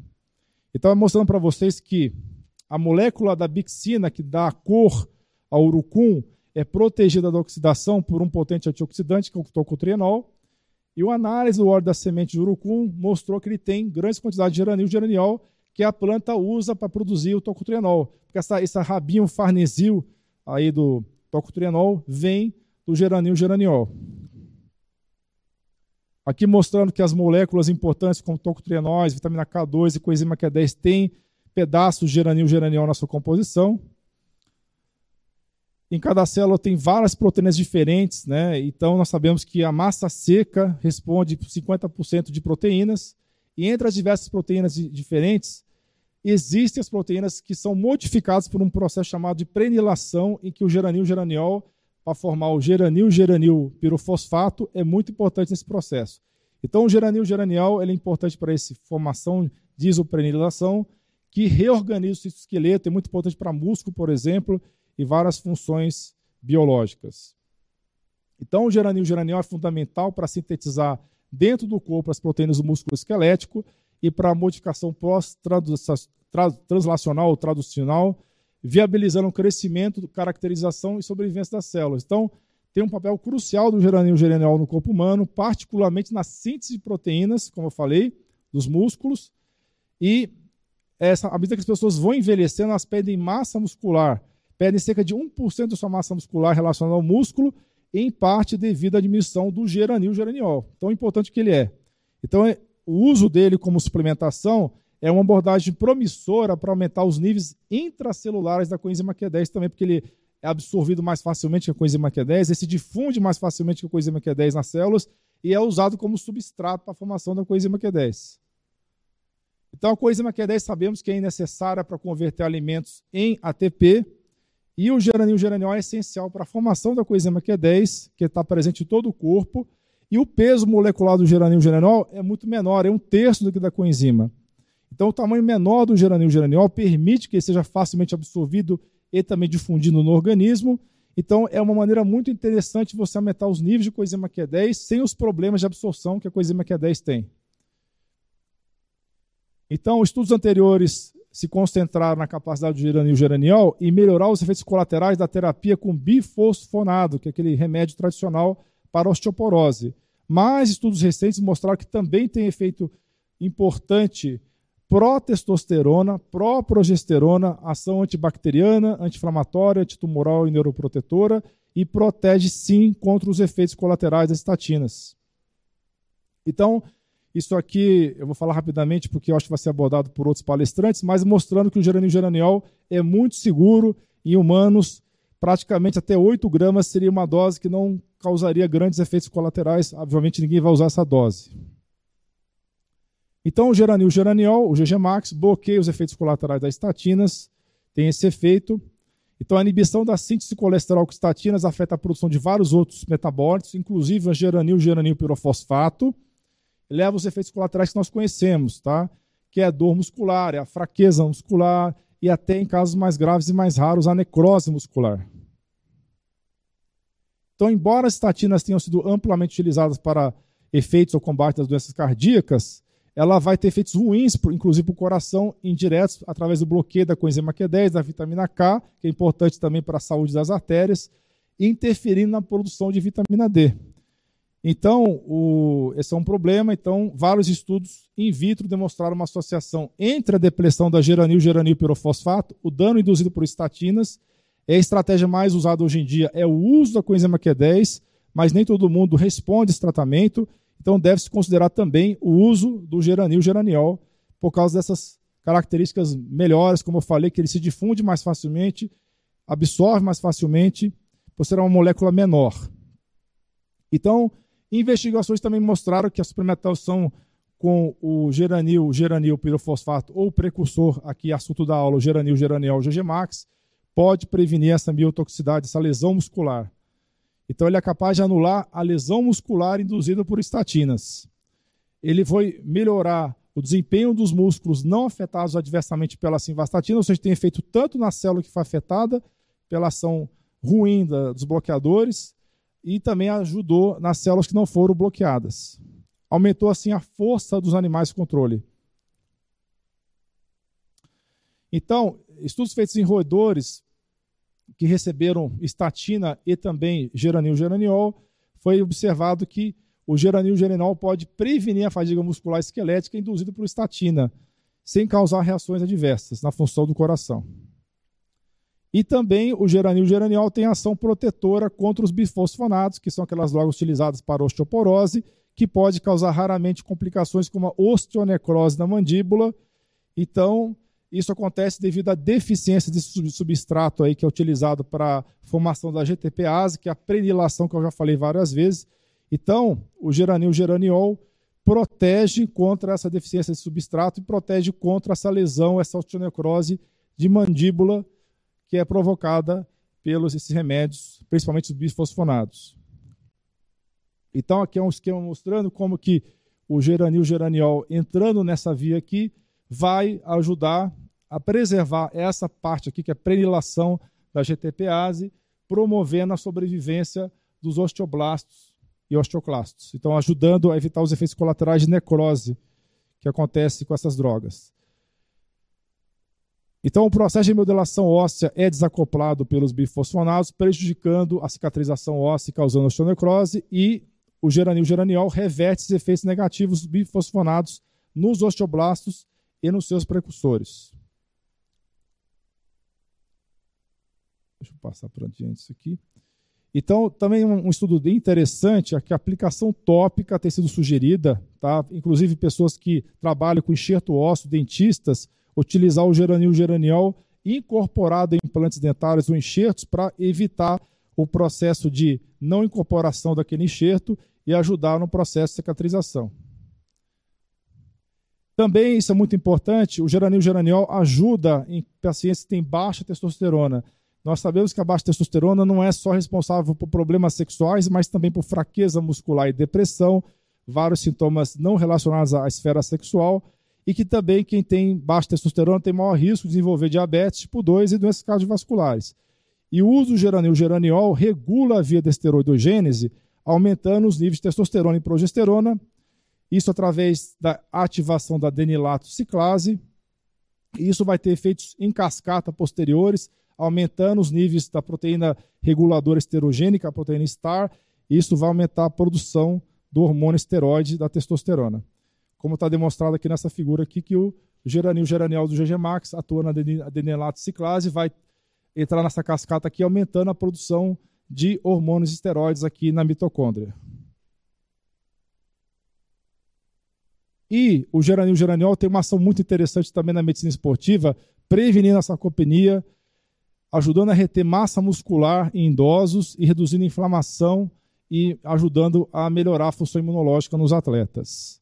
Vai ajudar no metabolismo da vitamina K2, aumentando os níveis da, da K2 MK4. O corpo converte o excesso de vitamina K1, removendo a cauda saturada da molécula de filoquinona e anexando uma molécula de geraniol, formando assim a vitamina K2 do tipo MK4, porque a MK7 é feita no, a nível intestinal, a MK4 pode ser metabolizada no, nas células humanas através do uso do geranil geraniol. Então vai ajudar a aumentar os níveis de vitamina K2 no organismo. Isso é muito importante para a saúde das artérias, prevenindo a calcificação e mantendo a saúde óssea também, porque a K2 é importante para isso também. O geranil geraniol, assim como os tocotrienóis, também melhora a função mitocondrial e mitiga os efeitos é, ruins das estatinas nas mitocôndrias, ajuda na sensibilidade à insulina, tem um efeito antimicrobiano contra a leishmaniose, também um efeito anti-inflamatório importante. Nesse estudo que foi feito em ratos, demonstrou que o geranil geraniol evitou a inflamação induzida por uma substância que foi injetada no peritônio dos ratinhos. Também demonstrou-se que o geranil geraniol estava inibindo a enzima ciclooxigenase, que nós sabemos que é uma das vias mais importantes inflamatórias no organismo. Tem um efeito também na microbiota intestinal. Isso pode ter um efeito muito interessante no futuro para ajudar as pessoas na saúde intestinal. Aqui é um esqueminha mostrando como o geranil geraniol pode atuar bloqueando a ciclooxigenase com efeito anti-inflamatório, bloqueando NF-kappa beta, efeito imunomodulatório e também efeito antibacteriano que ele tem, inclusive contra a micobactéria tuberculose, que é o agente da tuberculose. Como usar então o geranil geraniol? Estudos falam, falam que 70 miligramas por dia afeta os níveis de testosterona, já seria uma dose suficiente para ajudar a aumentar a testosterona endógena. 150 miligramas seria uma dose apropriada para uso geral ou como um agente para evitar os efeitos colaterais da estatina. Ele é considerado seguro em até 400 miligramas por dia. E o uso é, conjunto de geranil, geraniol, tocotrienol e coenzima Q10 são complementares e seria uma terapia de suporte muito interessante cardiovascular para proteção de, contra várias doenças. Pessoal, só para lembrar que eu tenho uma pós-graduação em medicina funcional integrativa em relação à saúde masculina. Para quem quiser saber mais detalhes, tem esse link aqui e tem esse QR Code. Muito obrigado.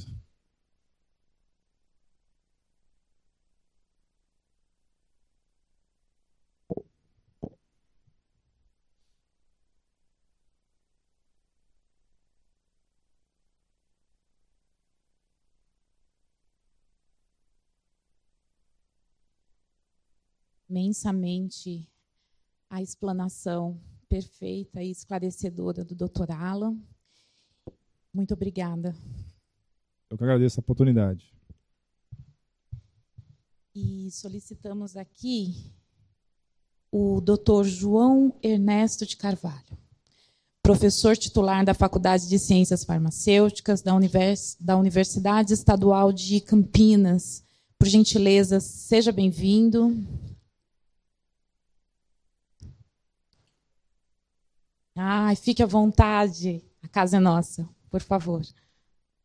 É, eu preciso de uma aguinha aqui porque a minha voz está subindo. É, essa época do ano para mim é sempre complicadíssima, né? Minha voz, conforme eu vou dando aula, minha voz vai sumindo. Bom, é, é um prazer estar aqui com vocês, né?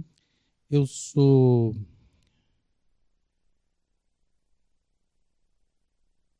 eu sou formado em Ciências Biológicas, modalidade médica, pela Escola Paulista de Medicina, onde eu fiz o mestrado, doutorado em, em Farmacologia de Produtos Naturais e fiz a livre docência na Unicamp também em Farmacologia.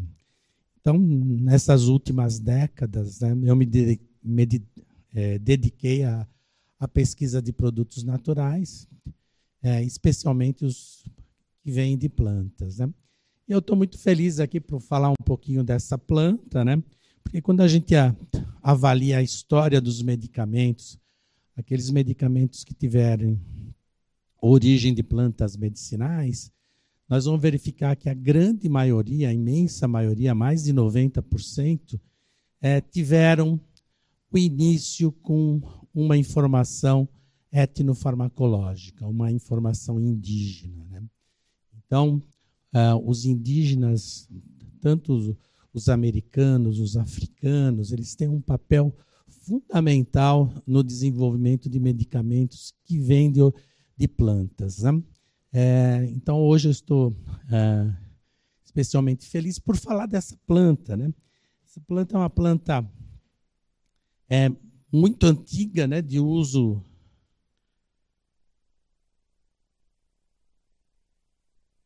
conseguindo passar. Agora foi. É, o André já falou, já, já tocou nessa frase de Pedro Vaz de Caminha, né? É, que foi uma informação logo que chegaram aqui no, no Brasil e viram os indígenas né, com aquela tintura vermelha, né, o que causou bastante curiosidade. Né? É, e, e, e o urucum, né, como o André também já salientou, né? ele vem do tupi-guarani, é, e que significa vermelho. E aí deram o nome de bicho orelana em homenagem a um, ao Francisco de Orellana, um dos inva- invasores espanhóis aqui das Américas. É, a América não foi descoberta, ela foi invadida na realidade, né? É, ela não estava coberta. Bom, a do urucum ela é uma planta tão utilizada no mundo todo que aqui a gente tem as diversas denominações, né? É, em português, em espanhol, é, na Espanha das Américas, na Espanha europeia, na França, na Alemanha, Itália, né? É, isso porque é, um, é, um, é uma planta utilizada é, basicamente no mundo todo. É, aqui a gente tem um pouco do, do histórico, né? Que, é, é, dos indígenas que vem, né? Da, desse uso indígena, desse corante, e os indígenas já sabiam que para extrair esse corante ele precisava de, de gordura. Então ele utilizava gordura animal para fazer a extração, porque, é, como o André já colocou, é, é, é, são substâncias muito lipossolúveis, né? e que elas são extraídas né? Naturalmente em, é, em, em gordura. É, para a gente ver o registro histórico, os, os registros que a gente tem, ah, então a gente tem registros em Minas de 500 a 1000 anos, na Colômbia de 1300 anos, a América Central 2400, Peru 3000 anos, isso de uso indígena. É, na ilha de Saba, que é uma colônia holandesa nas Antilhas, já tem registros de uso do urucum de 3.600 anos. Então, é uma planta milenar, de uso milenar. Né? É, e os usos ah, mais tradicionais é, são para corantes. São para corantes. E hoje a gente vai falar de segurança de uso. É, e o urucum já foi muito estudado em termos de segurança, estudos de segurança, estudos de toxicológicos, para ser empregado como corante. Então, para ele fazer parte né, de, uh, de bebidas, panificação, laticínios, embutidos, uh, cosmético, tintas, protetor solar, uh, ele teve já que passar por uma série de estudos pré-clínicos de toxicidade.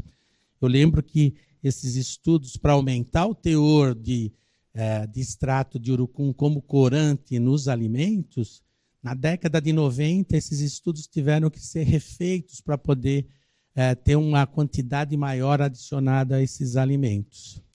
Então, são, são é, extratos, né? e o principal, no caso aqui do corante, é o, é o carotenoide, a bixina, é, são extratos já bastante utilizados. Ah, aqui, como também já foi colocado, né? A, a, vitamina E ela é composta de tocoferóis e tocotrienóis, e aqui a gente tem as estruturas é, químicas, tanto do tocoferol como dos tocotrienóis, é, e a gente vê né, que os, o tocotrienol ele tem é, uma capa capacidade, já pela estrutura, é, pelas duplas ligações, ele tem uma capacidade antioxidante muito maior. Bom, aonde que tem tocotrienol. É, são, ele não é tão encontrado em, em, abundância na natureza. Né? Então, quando a gente vê o, o que é mais estudado né, nesses estudos todos, né, é, é o tocotrienol que vem do farelo de arroz e a relação com o tocoferol é de 50%. É, no óleo de palma, que é o azeite de dendê, é, a gente tem 75% de tocotrienol para 25% de tocoferol. É, e o urucum, essa é a grande vantagem do urucum, que praticamente 100% do, da vitamina E que a gente tem no urucum é, são os tocotrienóis. É, essa é a grande vantagem dessa planta. Né? E são substâncias né, de elevada lipossolubilidade, e isso sempre causa uma preocupação a mais sobre o ponto de vista toxicológico. Porque quando você tem uma substância lipossolúvel, ela vai se distribuir no organismo todo, vai para o cérebro, é, passa pela placenta. Então, os estudos, né, os, os, órgãos reguladores, as agências reguladoras, quando vê uma substância de elevada lipossolubilidade, tem uma preocupação a mais, um olhar a mais para os estudos de toxicidade. Bom, então a nossa história aqui com a Nilmax é, começou há mais ou menos dois anos. A realização de um estudo clínico, é, um estudo clínico do medicamento à base, à base de tocotrienóis, é, para tratamento de pacientes com hiperlipidemia, principalmente colesterol elevado. É, e é um estudo que está sendo realizado, um estudo duplo cego, é, randomizado, controlado com, por, estatina, por estatina. Então, é uma comparação entre um grupo, vai ser uma, é uma comparação entre um grupo de pacientes é, que está sendo tratado com a estatina, que é o medicamento tradicional para a hipercolesterolemia, e o grupo com o tocotrienol. É, então, é um estudo que está em desenvolvimento, mas para a gente dar início a esse estudo, é, esse protocolo, esse projeto, tinha que passar por um comitê de ética de pesquisa clínica. É, tinha que passar pelo comitê de ética do hospital. É, é, é, em experimentação humana. E para isso, para você iniciar um estudo em humanos, você tem que ter estudos que comprovam. Opa! Estudos que comprovam, é, estudos pré-clínicos de segurança é, que comprovam baixa, baixo risco de toxicidade desses produtos. Senão, não passa pelo comitê de ética. Né? Então, são estudos é, muito longos, né? E, e, que se a gente fosse realizar esse estudo para estudar esse, esse produto, a gente ainda estava com os animais. Né? A gente vai ver algum desses estudos. Olha, esse trabalho, né, ele, ele foi feito a, a partir de um levantamento bibliográfico do que existe na literatura científica da toxicologia não clínica, ou seja, a toxicologia realizada em animais de laboratório, e a toxicologia clínica, principalmente os estudos clínicos de fase 1, é, que são realizados com voluntários saudáveis, e fase 2 já com pacientes. É, então, esses estudos de fase 1 e fase 2, eles são sempre complementares aos estudos que são feitos com os animais, quando é possível. Né? É, então, no caso do, do tocotrienol, a gente tem essa característica de ter é, é, encontrado estudos que foram feitos com animais de laboratório e já estudos de fase clínica 1 é, e 2. É, a grande dificuldade é que a maioria desses estudos foi, foram realizados com tocotrienóis obtidas de, obtidos de outras fontes. No caso, foi o óleo de palma. É, mas, felizmente, são substâncias com o mesmo tipo de estrutura química, né? E o Comitê de Ética aceitou os estudos feitos com tocotrienóis de outras fontes. Né? Isso é bastante é, razoável. Né?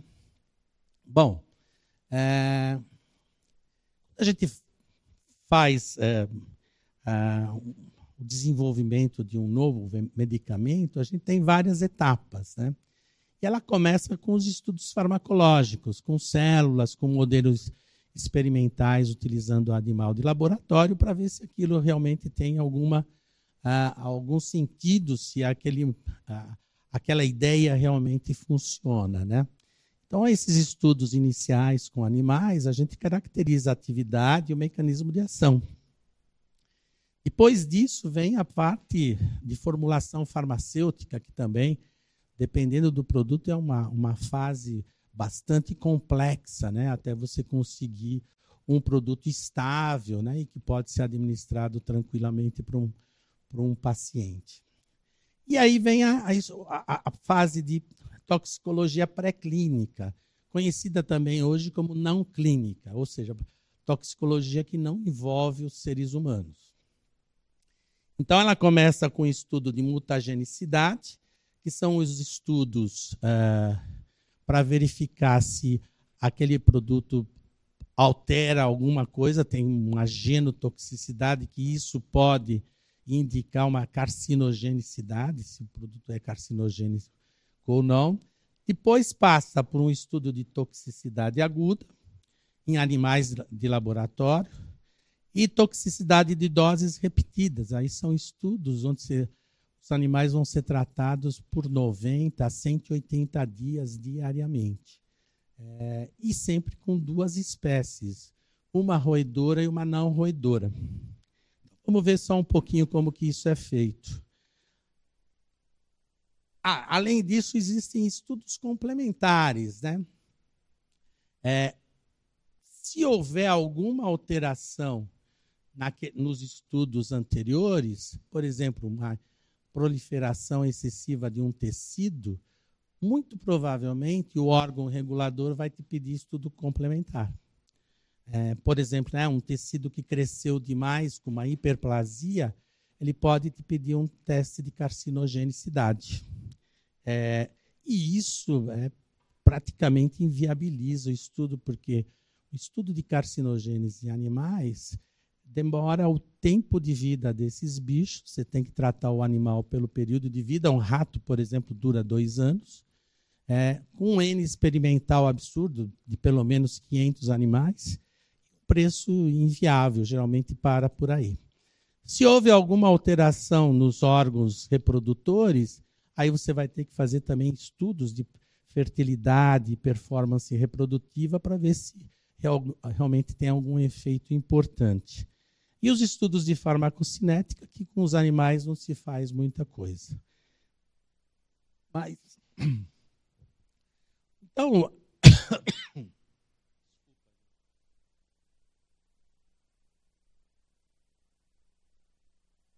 Os estudos têm sempre que começar com de genotoxicidade. Porque a, a maioria são testes in vitro e que já vão determinar se você segue adiante ou não. Se o produto for genotóxico, mutagênico, o risco desse produto produzir câncer é muito grande. E se deu positivo, a hora que chegar na Anvisa ou qualquer órgão regulador para registro, ele vai falar: ó, você tem que fazer carcinogênese. E é aquilo que eu disse, é um estudo de que vai levar anos, né, um preço exorbitante, as empresas já encerram por aí. Então, toda vez que a gente começa um estudo de toxicidade, esse é o primeiro teste, porque é um teste simples. Você faz in vitro, não demora muito tempo. Se deu negativo, mutagênese negativa, ótimo, aí você vai para frente. Ah, depois vem esse teste de toxicidade aguda, que, são, que é, é, realizado sempre num, com uma espécie roedora, ratos ou camundongos, né, em idades adultas, e que a, a, o objetivo é a administração de uma dose única do produto, em vários grupos, doses crescentes, nas vias preconizadas para uso humano. Então, a gente faz a administração nesses animais e mantém esses animais em observação por um período mínimo de 14 dias. E aí o que a gente tenta estabelecer nesses estudos é uma relação quantitativa entre as doses e os sinais de toxicidade. Então, o que se avalia nesses animais? Alteração de peso e consumo de alimentos, alterações comportamentais, bioquímicas, a gente retira o sangue desses animais e faz uma série de testes é, bioquímicos, alterações hematológicas, histopatológicas, o índice de letalidade, quando ah, você chega numa dose letal, nem sempre você chega numa dose letal, e o modo como esses animais morrem, a reversibilidade desses efeitos adversos, se existe ou não reversibilidade, é, e, principalmente, esse estudo vai determinar as doses que serão utilizadas nos, nos estudos mais importantes, que são os estudos crônicos. Né? de toxicidade de doses repetidas. Então, esse estudo de toxicidade de dose repetida é, são três níveis de dose, é, espaçadas geometricamente. A menor dose é a dose que tem um efeito terapêutico, já visto nos experimentos anteriores. A maior dose é a dose que é, produziu um efeito detectável no estudo de toxicidade aguda. E a dose intermediária, que é uma média geométrica entre as duas. É, então, isso é muito importante a determinação dessas doses, porque esses animais é, vão ser tratados por um período de, de, é, de 90 a 180 dias. Então, se você escolhe uma dose muito tóxica, que começa a produzir morte dos animais, você vai perder esse experimento, você pode perder esse experimento. Né? É, então, o que, que acontece? É, então, os, os, animais são divididos em, em vários grupos. Três grupos que receberão o produto, dez machos e dez fêmeas por grupo, mais os grupos controles, de tal forma que um estudo desse você utiliza mais ou menos 120 animais. Você tem que tratar todo dia esses animais. É. Os protocolos são protocolos internacionais, eles falam tratamento diário, sete dias por semana. Então não tem sábado, domingo, não tem Natal. Eu já passei Natal no laboratório porque é, é a norma. Se você não, não, não seguir a norma, o seu estudo pode ser inviabilizado, pode ser descartado. Bom, o que, que acontece? Então, esse estudo você inicia e vai observando o que acontece com os animais. Alteração comportamental, esses animais são avaliados quase que diariamente. É, alteração de peso e consumo de alimentos. Aqui é muito interessante porque rato, camundongo, eles estão sempre ganhando peso. Se você disser para mim assim, olha, eu estou com um rato de macho de 500 gramas, eu vou falar para você, olha, ele deve ter seis meses. Então, eles vão ganhando peso sempre. Se no estudo desse ele para de ganhar peso, já é um, uma, um, um, efeito tóxico. Se ele começa a perder, então, já é um, um efeito muito importante. É, então, esses animais são pesados quase que diariamente. No final do experimento, né, é, esses animais vão ter o sangue retirado para a gente fazer todo o perfil bioquímico e hematológico. A urina também é avaliada. E a gente retira pelo menos 20 órgãos de cada animal para fazer isto patológico. Então, soma isso 20 vezes 120 para ver a dimensão do estudo. Complexo, né? um estudo que a gente faz. Às vezes a empresa chega para, ah, então nós vamos fazer de 90 dias daqui 90 dias está tudo pronto? Não. 90 dias é só o tratamento. Para analisar todos esses órgãos, cada animal dá mais ou menos 60 informações. Uh, cada animal dá mais ou menos 60 informações que você tem que avaliar uma por uma. É, então, um estudo de 90 dias, se der tudo certo, se você tiver bastante dinheiro para pagar todos os, os, os testes, é, gente para fazer, é, vai ser pelo menos de, de 90 a 180 dias para se ter uma análise completa. É, então, são, são estudos né, que é, demandam muito trabalho, muito tempo, são estudos caros, são estudo muito caro para custear tudo isso. A maioria dos reagentes que a gente tem que utilizar são reagentes importados, a preço de dólar, né? então vocês sabem como que é a coisa. Né?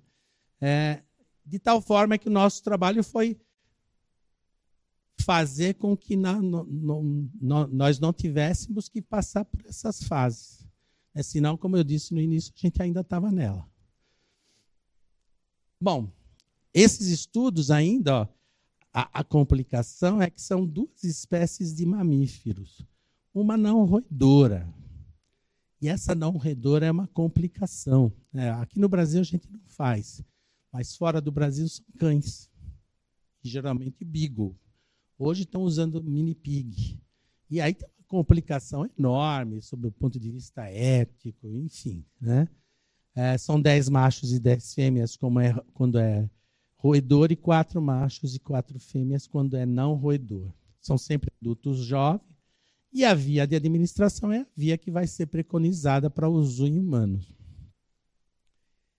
Depois que você passa por esse estudo todo e viu que o produto não tem nenhuma característica toxicológica que pode impedir o seu uso em humanos, aí a gente entra nos estudos clínicos, é que são basicamente de quatro fases.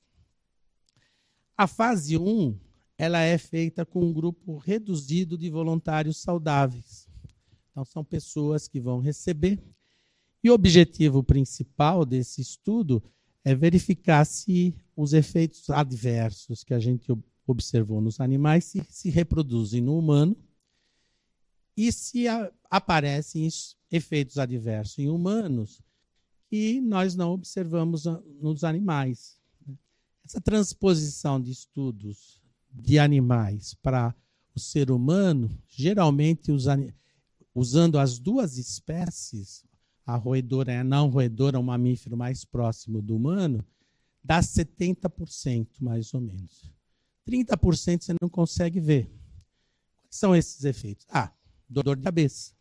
O rato não fala, não fala para você se ele está com dor de cabeça. Perda de libido, também não tem como. É, reações dermatológicas, né? porque há uma diferença muito grande. Né? Tontura, náusea, vômito. Rato, por exemplo, não vomita. Você pode ter uma, uma droga extremamente emética, você passa por tudo, quando você dá no humano, ele vai passar mal. É, então, esse, essa fase 1 ela é bem importante para isso. Na fase 2, a gente, quer dizer, nas quatro fases é, do estudo clínico, é, vai se anotando esses, os efeitos adversos que vão aparecendo, porque você vai aumentando o número de pessoas que estão sendo tratadas com aquele produto. Então, na fase 2, é, ela é realizada com um grupo reduzido de pacientes já para aquela patologia. E aí você compara como é o que a gente está fazendo com uma outra droga padrão, com outro medicamento pra, padrão. É, passou pela fase 2, é, a fase 3 é a mais complexa né? porque aí você vai avaliar o produto em milhares de pacientes. É, então, é um estudo multicêntrico, é um estudo de custo bastante elevado. Depois que o produto já está no mercado, vem a fase 4. É, e depois que o produto já, como todos os que estão no mercado hoje, a gente tem a fase de farmacovigilância. A farmacovigilância é um, é um trabalho é, centralizado no país e centralizado em Uppsala, na Suécia. E nessa fase, os, os profissionais de, de, saúde eles são estimulados a, a, a informar possíveis efeitos adversos dos pacientes sobre tratamento com aquele produto. É aí que aparece efeito adverso do tipo, ah, acontece um em 10 mil pessoas, porque nos estudos clínicos é impossível você ter esse número de pacientes. Né? Um estudo clínico para você dizer, ah, um, um, efeito adverso que acontece em um em 10 mil, que pode ser um efeito grave, muitos produtos saem do mercado por causa disso, você tem que ter, teria que ter um estudo de 30 mil pessoas ou 30 mil animais, impossível. Né? Por isso, o produto, depois que está no mercado, ele continua sendo avaliado, ele continua sob vigilância. Bom,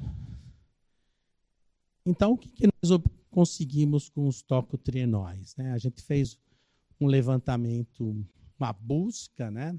nos trabalhos publicados em revistas científicas, né? de reconhecimento internacional, para ver o que foi feito. E isso não é muito simples de achar, porque Estudo toxicológico, quando não acontece nada, dificilmente se publica.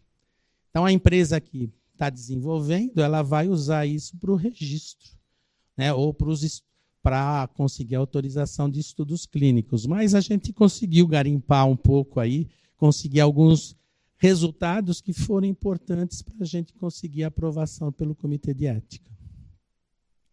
Então, olha, mutagenicidade, os estudos que foram realizados com os tocotrienóis, deu mutagenicidade negativa, que isso é um resultado importante.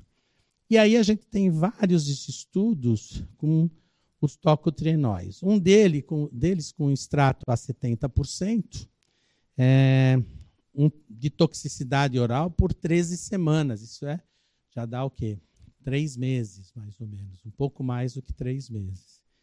É, e, na concentração, e eles foram adicionados na ração dos animais. Então, a gente tem aí diferentes concentrações na ração dos machos e na ração na dieta das fêmeas. E aí, é, então, esses animais são avaliados por esse período todo. É, e aí, o que se diz, uma das coisas que o, o, os, os, órgãos de vigilância exigem é qual é o NOAEL. É, o NOAEL é o nível de eventos adversos não observado, a dose onde não se observou efeito adverso. É uma dose de segurança. Então, para os machos, é, esse nível foi de 1,9 gramas por quilo na dieta, que dá mais ou menos 120 miligramas por quilo por dia. Na fêmea foi um pouquinho mais, 130 miligramas por quilo por dia. E na, no grupo de maior dose, então na maior concentração, então viram alguns efeitos, né, com aumento do peso do fígado, adrenal, é, aumento de peso do ovário e de útero na, nas fêmeas. Isso é comum, principalmente quando você usa dose muito elevada. Né? Bom, um outro estudo crônico, já de é, 52 semanas, praticamente um ano de estudos desses animais foram tratados, é, também adicionados a, na dieta, e só se observou toxicidade na dieta com a concentração mais elevada, toxicidade hepática. E isso é bastante comum, porque quando a gente ingere qualquer coisa por via oral, primeiro órgão para onde esses produtos vão, depois de passarem pelo intestino, serem absorvidos, é para o fígado. Então, o fígado é um órgão de choque. É por isso muita coisa tem, ah, tem toxicidade hepática. É porque ele é o primeiro órgão que recebe aqueles produtos todos. E o NOAEL, o nível de segurança, né, foi de 303 miligramas por dia e 472 miligramas por quilo por dia. Aqui, o que, que acontece? As agências todas vão aplicar um fator de segurança. E esse fator de segurança é, geralmente divide por 10 ou por 100. Isso depende da agência. Normalmente, se não teve estudo em humanos, eles dividem por 100. O que quer dizer isso? Quando você for para um estudo em humano, o nível de dose vai ser de 3 miligramas por quilo por dia, o máximo que você pode dar. Então, quanto maior a dose que você conseguir nos animais, maior a dose que você vai administrar nos humanos. É, bom, que mais? Aí vem para os estudos clínicos, esses estudos uh, geralmente de fase 1. Então, nós observamos, e o que, que nós fomos ver nesses estudos? O que, que aconteceu de efeito adverso? Era isso que interessava para a gente. Então, foram estudos que variaram de doses de 50 a 400 miligramas por dia, o que equivalia até uma dose de quase 7 miligramas por quilo por dia, né, que já é bastante pelos dados de Noael anteriores. É, e os períodos foram de duas semanas a 18 meses. O estudo com a dose maior foi de 56 dias. Isso já tudo em humanos. Né? E esses estudos todos não revelaram nenhum efeito adverso é, significativo. Né? Então já é um dado que acrescenta bastante aquilo que foi estudado nos animais. Bom, ainda né, nos estudos clínicos de fase 1, é, existe um, um estudo clínico duplo cego, controlado por placebo, em 180, 108 voluntários saudáveis. É, e o grupo de tocotrienóis foi de 400 miligramas por dois meses. É, e o outro grupo de controle foi um grupo que recebeu placebo. E o que se observou nesse estudo foi que a suplementação com os tocotrienóis aumentou significativamente o nível plasmático de vitamina E, que é um dado bastante é, significativo. E, mais importante, sem efeitos adversos. É, isso dá uma segurança maior para estudos clínicos e para uso terapêutico dessas substâncias. É, e aí a gente tem mais estudos, né? Com voluntários saudáveis que em doses de 80, 160 e 320 miligramas por dia, também sem efeitos adversos. Um outro estudo de oito semanas, também com 250 por dia. É, e um outro grupo com pacientes saudáveis, mas já com uma idade mais avançada, que também é muito importante se fazer. Né? A gente tem, com o homem, a gente tem dois, duas preocupações. Criança, que ainda está em fase de desenvolvimento, então ela não tem, uh, uh, por exemplo, fígado não está tão desenvolvido, e idoso, quando as coisas começam a diminuir.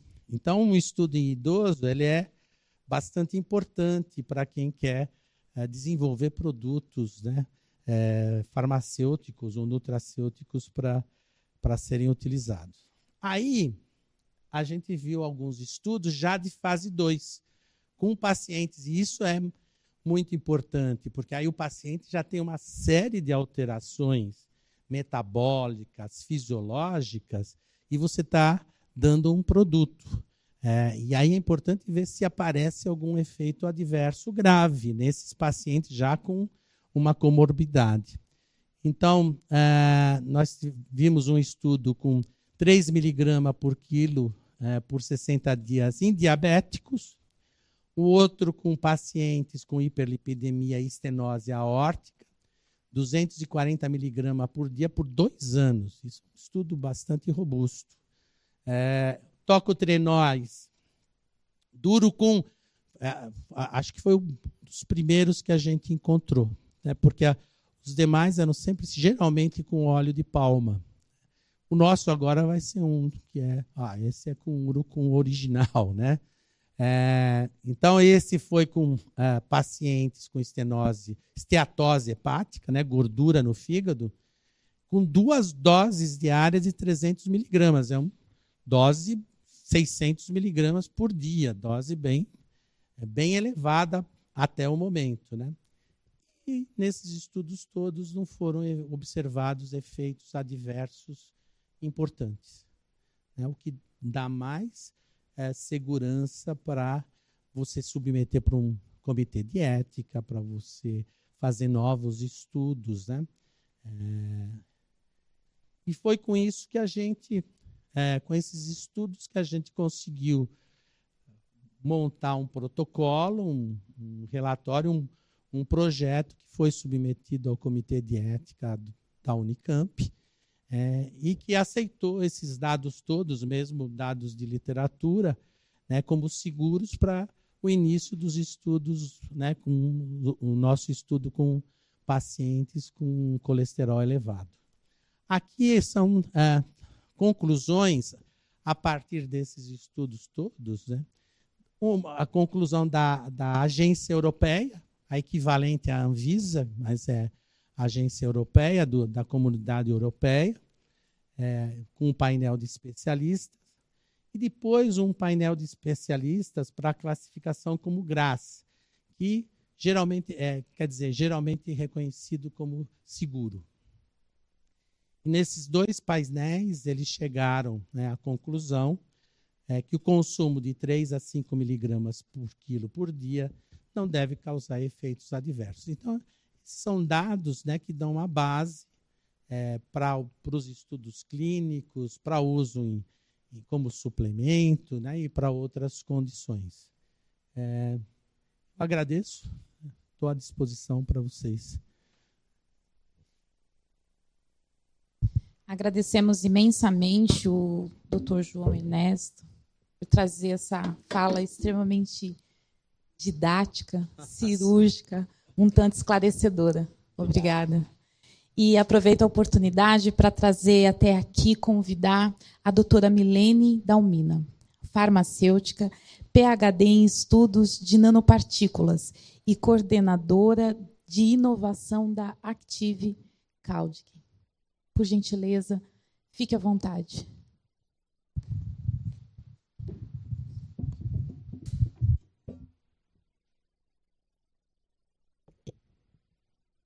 Bom, boa tarde a todos. Primeiramente, eu queria agradecer aqui a Nilmax o convite é, em estar participando desse webinar aqui com vocês. Em especial ao Fábio, ao José Henrique, ao Alexandre, que são as pessoas que eu tenho um contato um pouco maior com a empresa. Mas agradecer a vocês aí pela confiança na Active Caudic em estar a gente desenvolvendo mais essa nova parceria.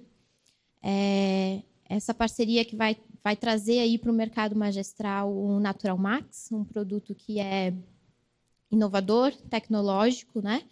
E que está aí, então, como todos aqui já comentaram, padronizado aí em altas concentrações de tocotrienóis. Né? Então, muito obrigada, pessoal. Eu queria me apresentar também, eu sou a Milene, é, sou farmacêutica, coordenadora de visitação e capacitação técnica da Active Caudic, que é uma empresa, então, que importa, fraciona e distribui aí insumos farmacêuticos para é, o mercado magistral, principalmente. Né?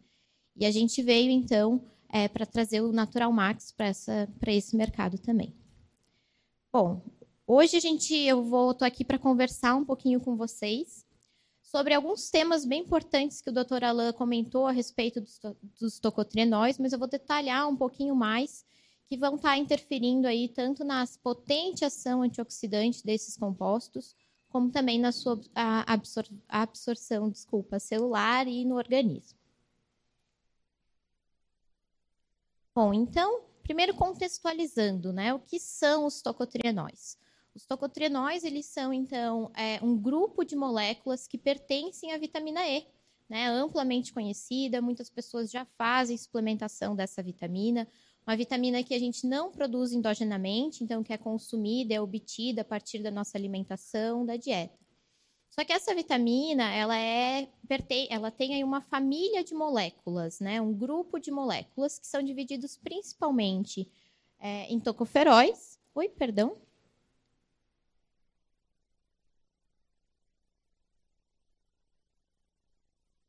Perdão, aqui. Em tocoferóis e tocotrienóis. Uh, as, essas, esse grupo de moléculas, cada grupo tem quatro estruturas, então o alfa, beta, o gama e o delta, né? Tanto alfa-tocoferol, beta-tocoferol e assim por diante, assim como gama e delta-tocotrienóis. É, elas têm algumas estruturas, é, algumas diferenças estruturais, principalmente aqui na cadeia lateral, como o doutor Alain falou, né? Em que os tocotrienóis possuem essas duplas ligações aqui, enquanto os tocoferóis nessa cadeia não possuem essa dupla ligação. Além disso, aqui no anel cromanol, que seria esse, vai ser as substituições aqui no R1 e R2, que vão classificar então essas moléculas como alfa, beta, gama ou delta.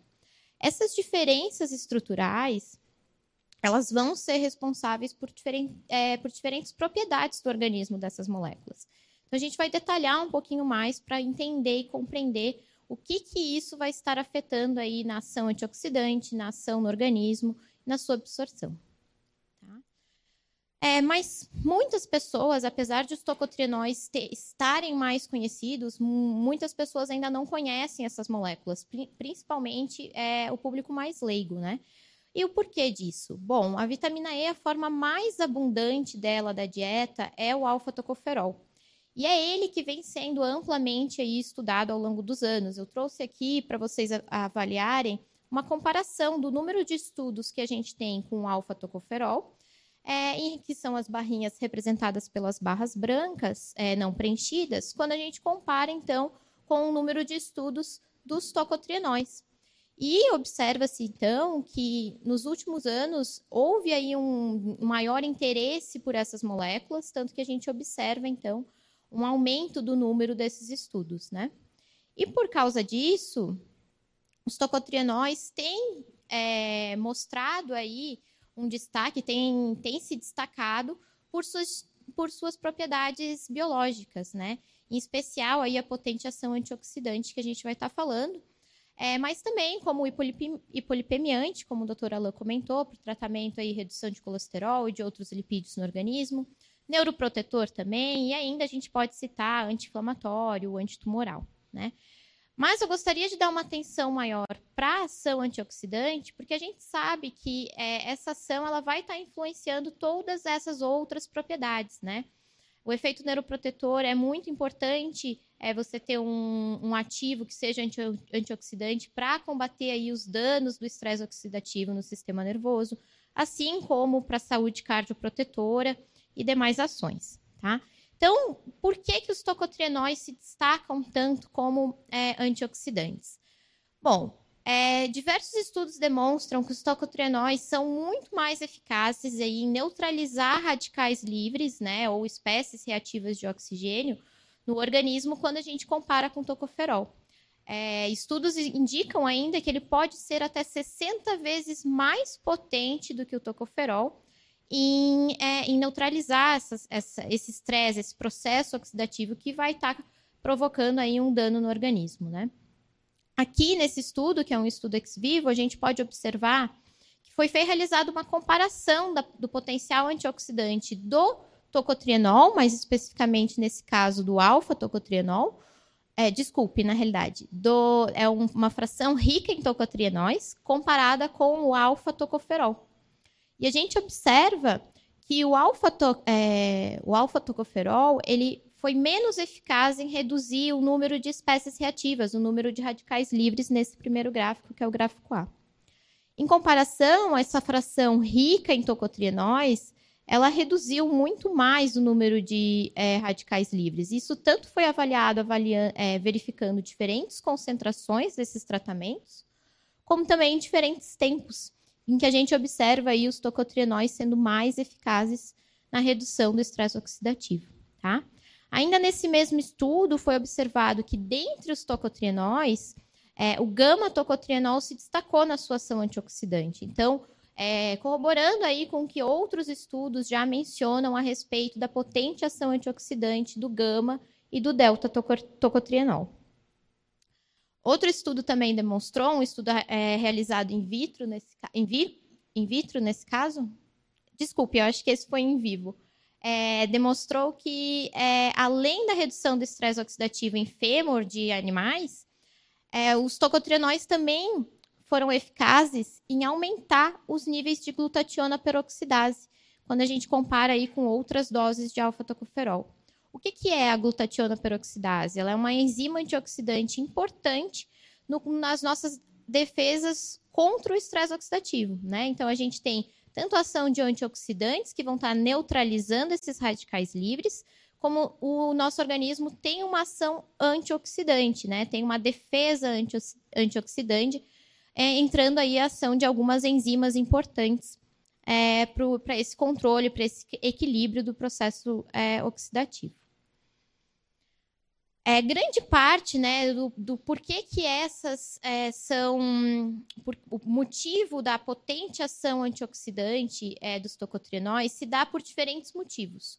Um deles é a sua maior capacidade de absorção celular, que a gente vai falar um pouquinho mais agora. Né? Estudos demonstram que os tocotrienóis eles podem absorver, é, internalizar nas células de forma muito mais eficaz que os tocoferóis.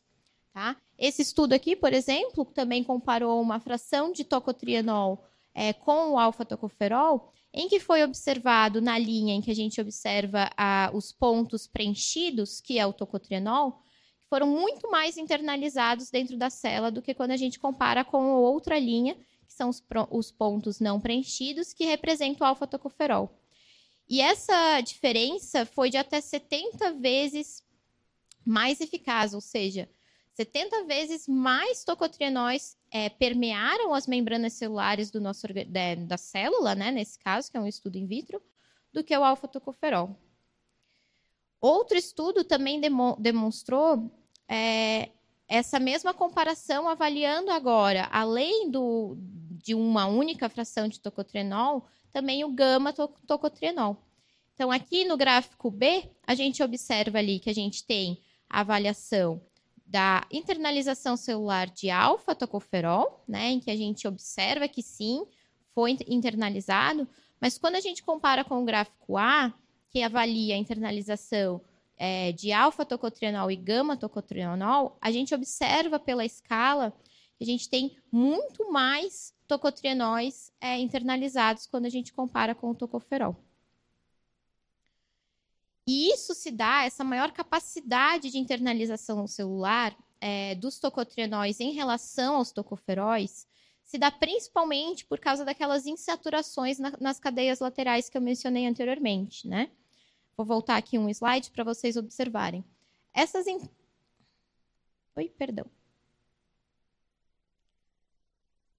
Essas insaturações na cadeia lateral, elas fazem com que a molécula tenha uma maior maleabilidade. Então, essas duplas ligações promovem aí, facilitam que a molécula possa girar.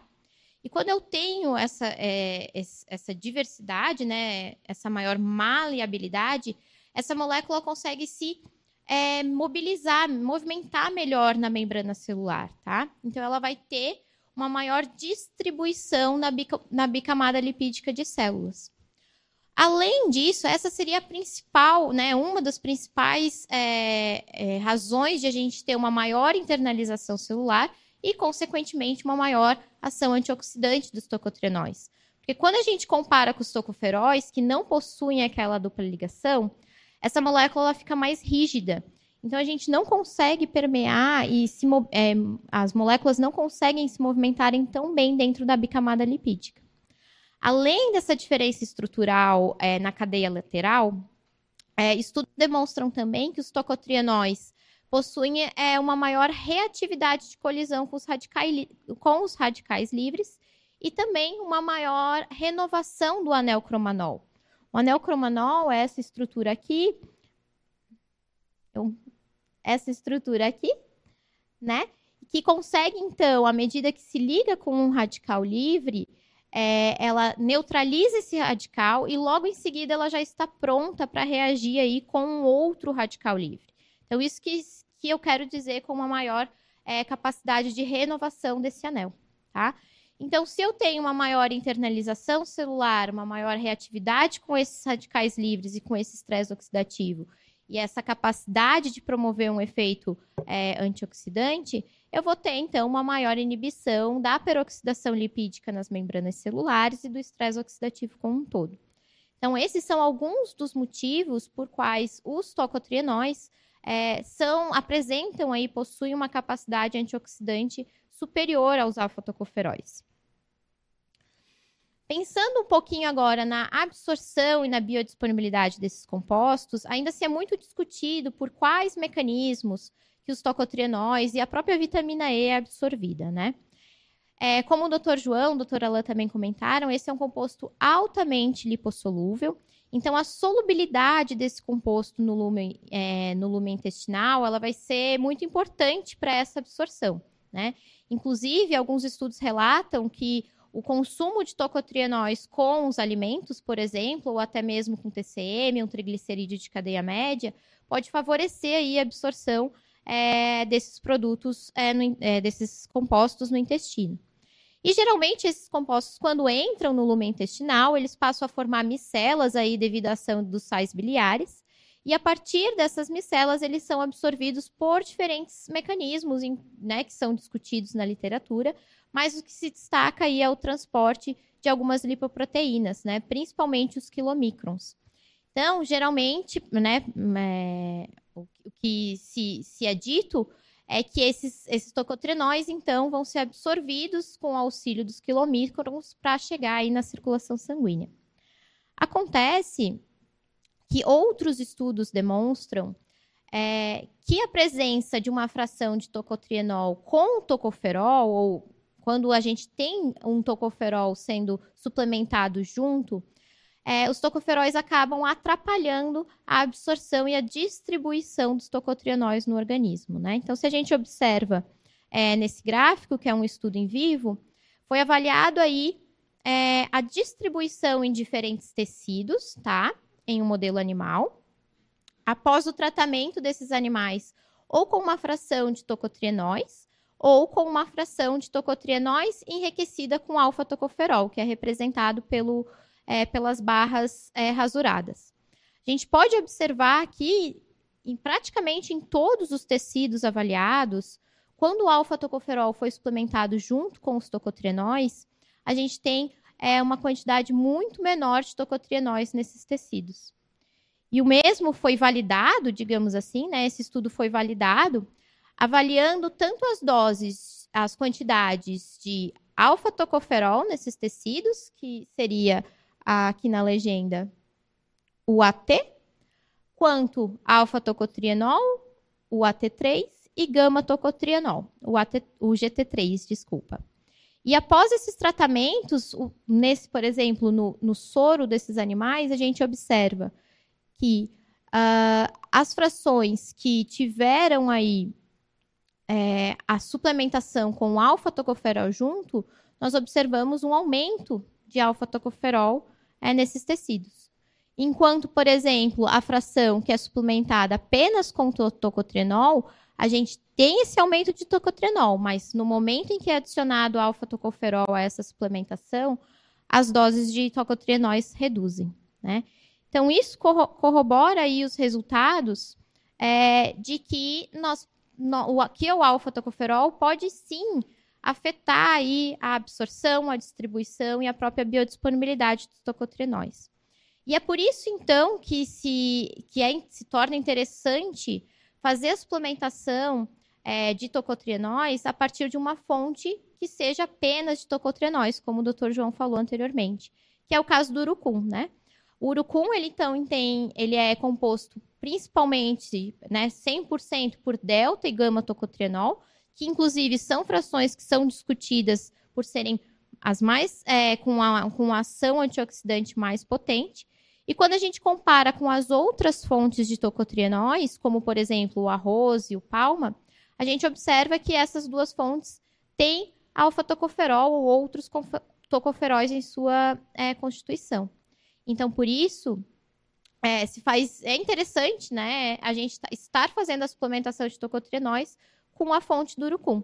Como no Natural Max, por exemplo, que é um produto 100% obtido do urucum e padronizado aí em altas concentrações de tocotrienóis, né? Em especial para o mercado magistral, nós temos uma concentração diferenciada de tocotrienóis para esse mercado, né?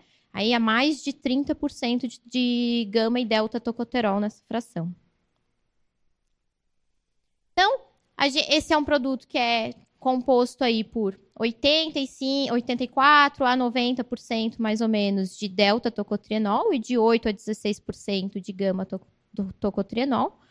E o seu uso ele pode estar sendo utilizado aí numa faixa posológica de 50 a 300 miligramas ao dia de tocotrienóis totais, mas lembrando que essa é uma dose utilizada em, em vários, em grande parte dos estudos clínicos avaliados mas que sim, que existem estudos clínicos com doses maiores e que, inclusive, isso vai caber ao prescritor definir a dose que ele vai querer estar utilizando de acordo com o quadro clínico daquele paciente.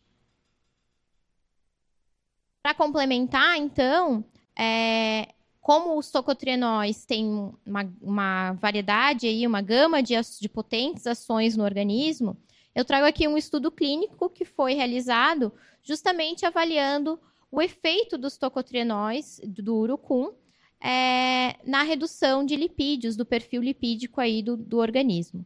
Em particular, esse gráfico traz a redução é, de colesterol total, então, onde é observado que os indivíduos que foram tratados com tocotrienóis é, observaram aí, demonstraram uma redução significativa do colesterol quando a gente compara com o grupo placebo.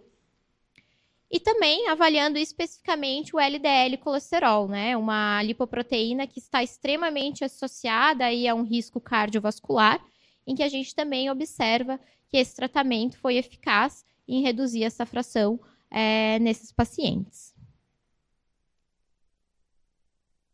Bom, era isso. Eu queria agradecer mais uma vez e colocar a Active aqui à disposição é, para retirar qualquer dúvida. É, estamos disponíveis aí através do nosso e-mail do SAC, fiquem à vontade. É, também convido-os a conhecerem nosso site.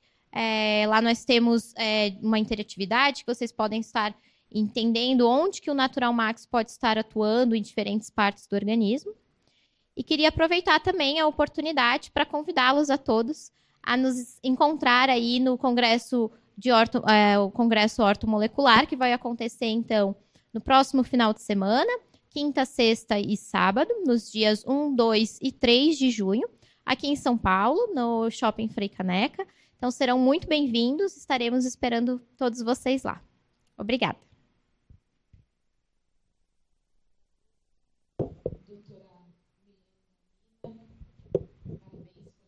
Maravilhosa explanação, foi ótimo, esclarecedora, de um tanto. Agradeço a todos os presentes aqui e vamos lá. Eu falei no início que hoje era dia de celebração, né? Então, é, não dá para pensar em celebração sem presente. É isso aí. Então, eu vou trazer, tem aqui, está aparecendo para vocês aí, esse QR Code, é um sorteio que vai ocorrer. Para isso é interessante que vocês possam direcionar o celular, o leitor de QR Code, para essa imagem, para o sorteio que será realizado. E aí eu tenho aqui essa pillbox. Lindésima. Para vocês darem uma olhada como aqui está ali na tela para nós. E aí é interessante porque está demarcado aqui os dias da semana para uma boa organização. E é interessante pensar que essa organização não tem a ver só com quem tem perda de memória ou perda de atenção. A organização é bom porque nos auxilia cognitivamente é uma ferramenta cognitiva que faz com que nós economizemos energia cognitiva de um lado e possamos, possamos direcionar para outro lado. Então, está na tela, vai continuar até que eu continue aqui fazendo todos os agradecimentos. Como eu disse também no início, tivemos aqui horas agradáveis em que pudemos acessar informações bastante importantes e reforçadoras do quanto é benéfico fazer uso aí de produtos naturais e especificamente do Natural Max, um produto com uma tecnologia inovadora, presente, atual, com toda uma equipe envolvida tanto na preparação, como no estudo, como no lançamento, como na eficácia, enfim. E sem dúvida nenhuma também uma equipe humanizada. Então agradeço Fábio Aragão, diretor comercial da Newmax, que esteve aqui conosco e pôde trazer é, as informações da empresa. Agradeço o engenheiro André Carvalho, doutor Alan Dutra, doutor João Ernesto de Carvalho, doutora Milene Dalmina, Alexandre, que me apoiou aqui na chegada, as intérpretes de Libra. Opa, espera aí, que eu me perdi aqui com todas as informações me perdoem as intérpretes de Libra, Érica Mota e Laura Monangelo, e toda a equipe que propiciou que esse acontecimento estivesse aqui e agora presente, sendo direcionado para todos vocês, para todas vocês que estão nos acompanhando, não só aqui presencialmente, mas também é, online. Agradeço imensamente e deixo também o microfone aberto para quem quiser fazer alguma outra colocação.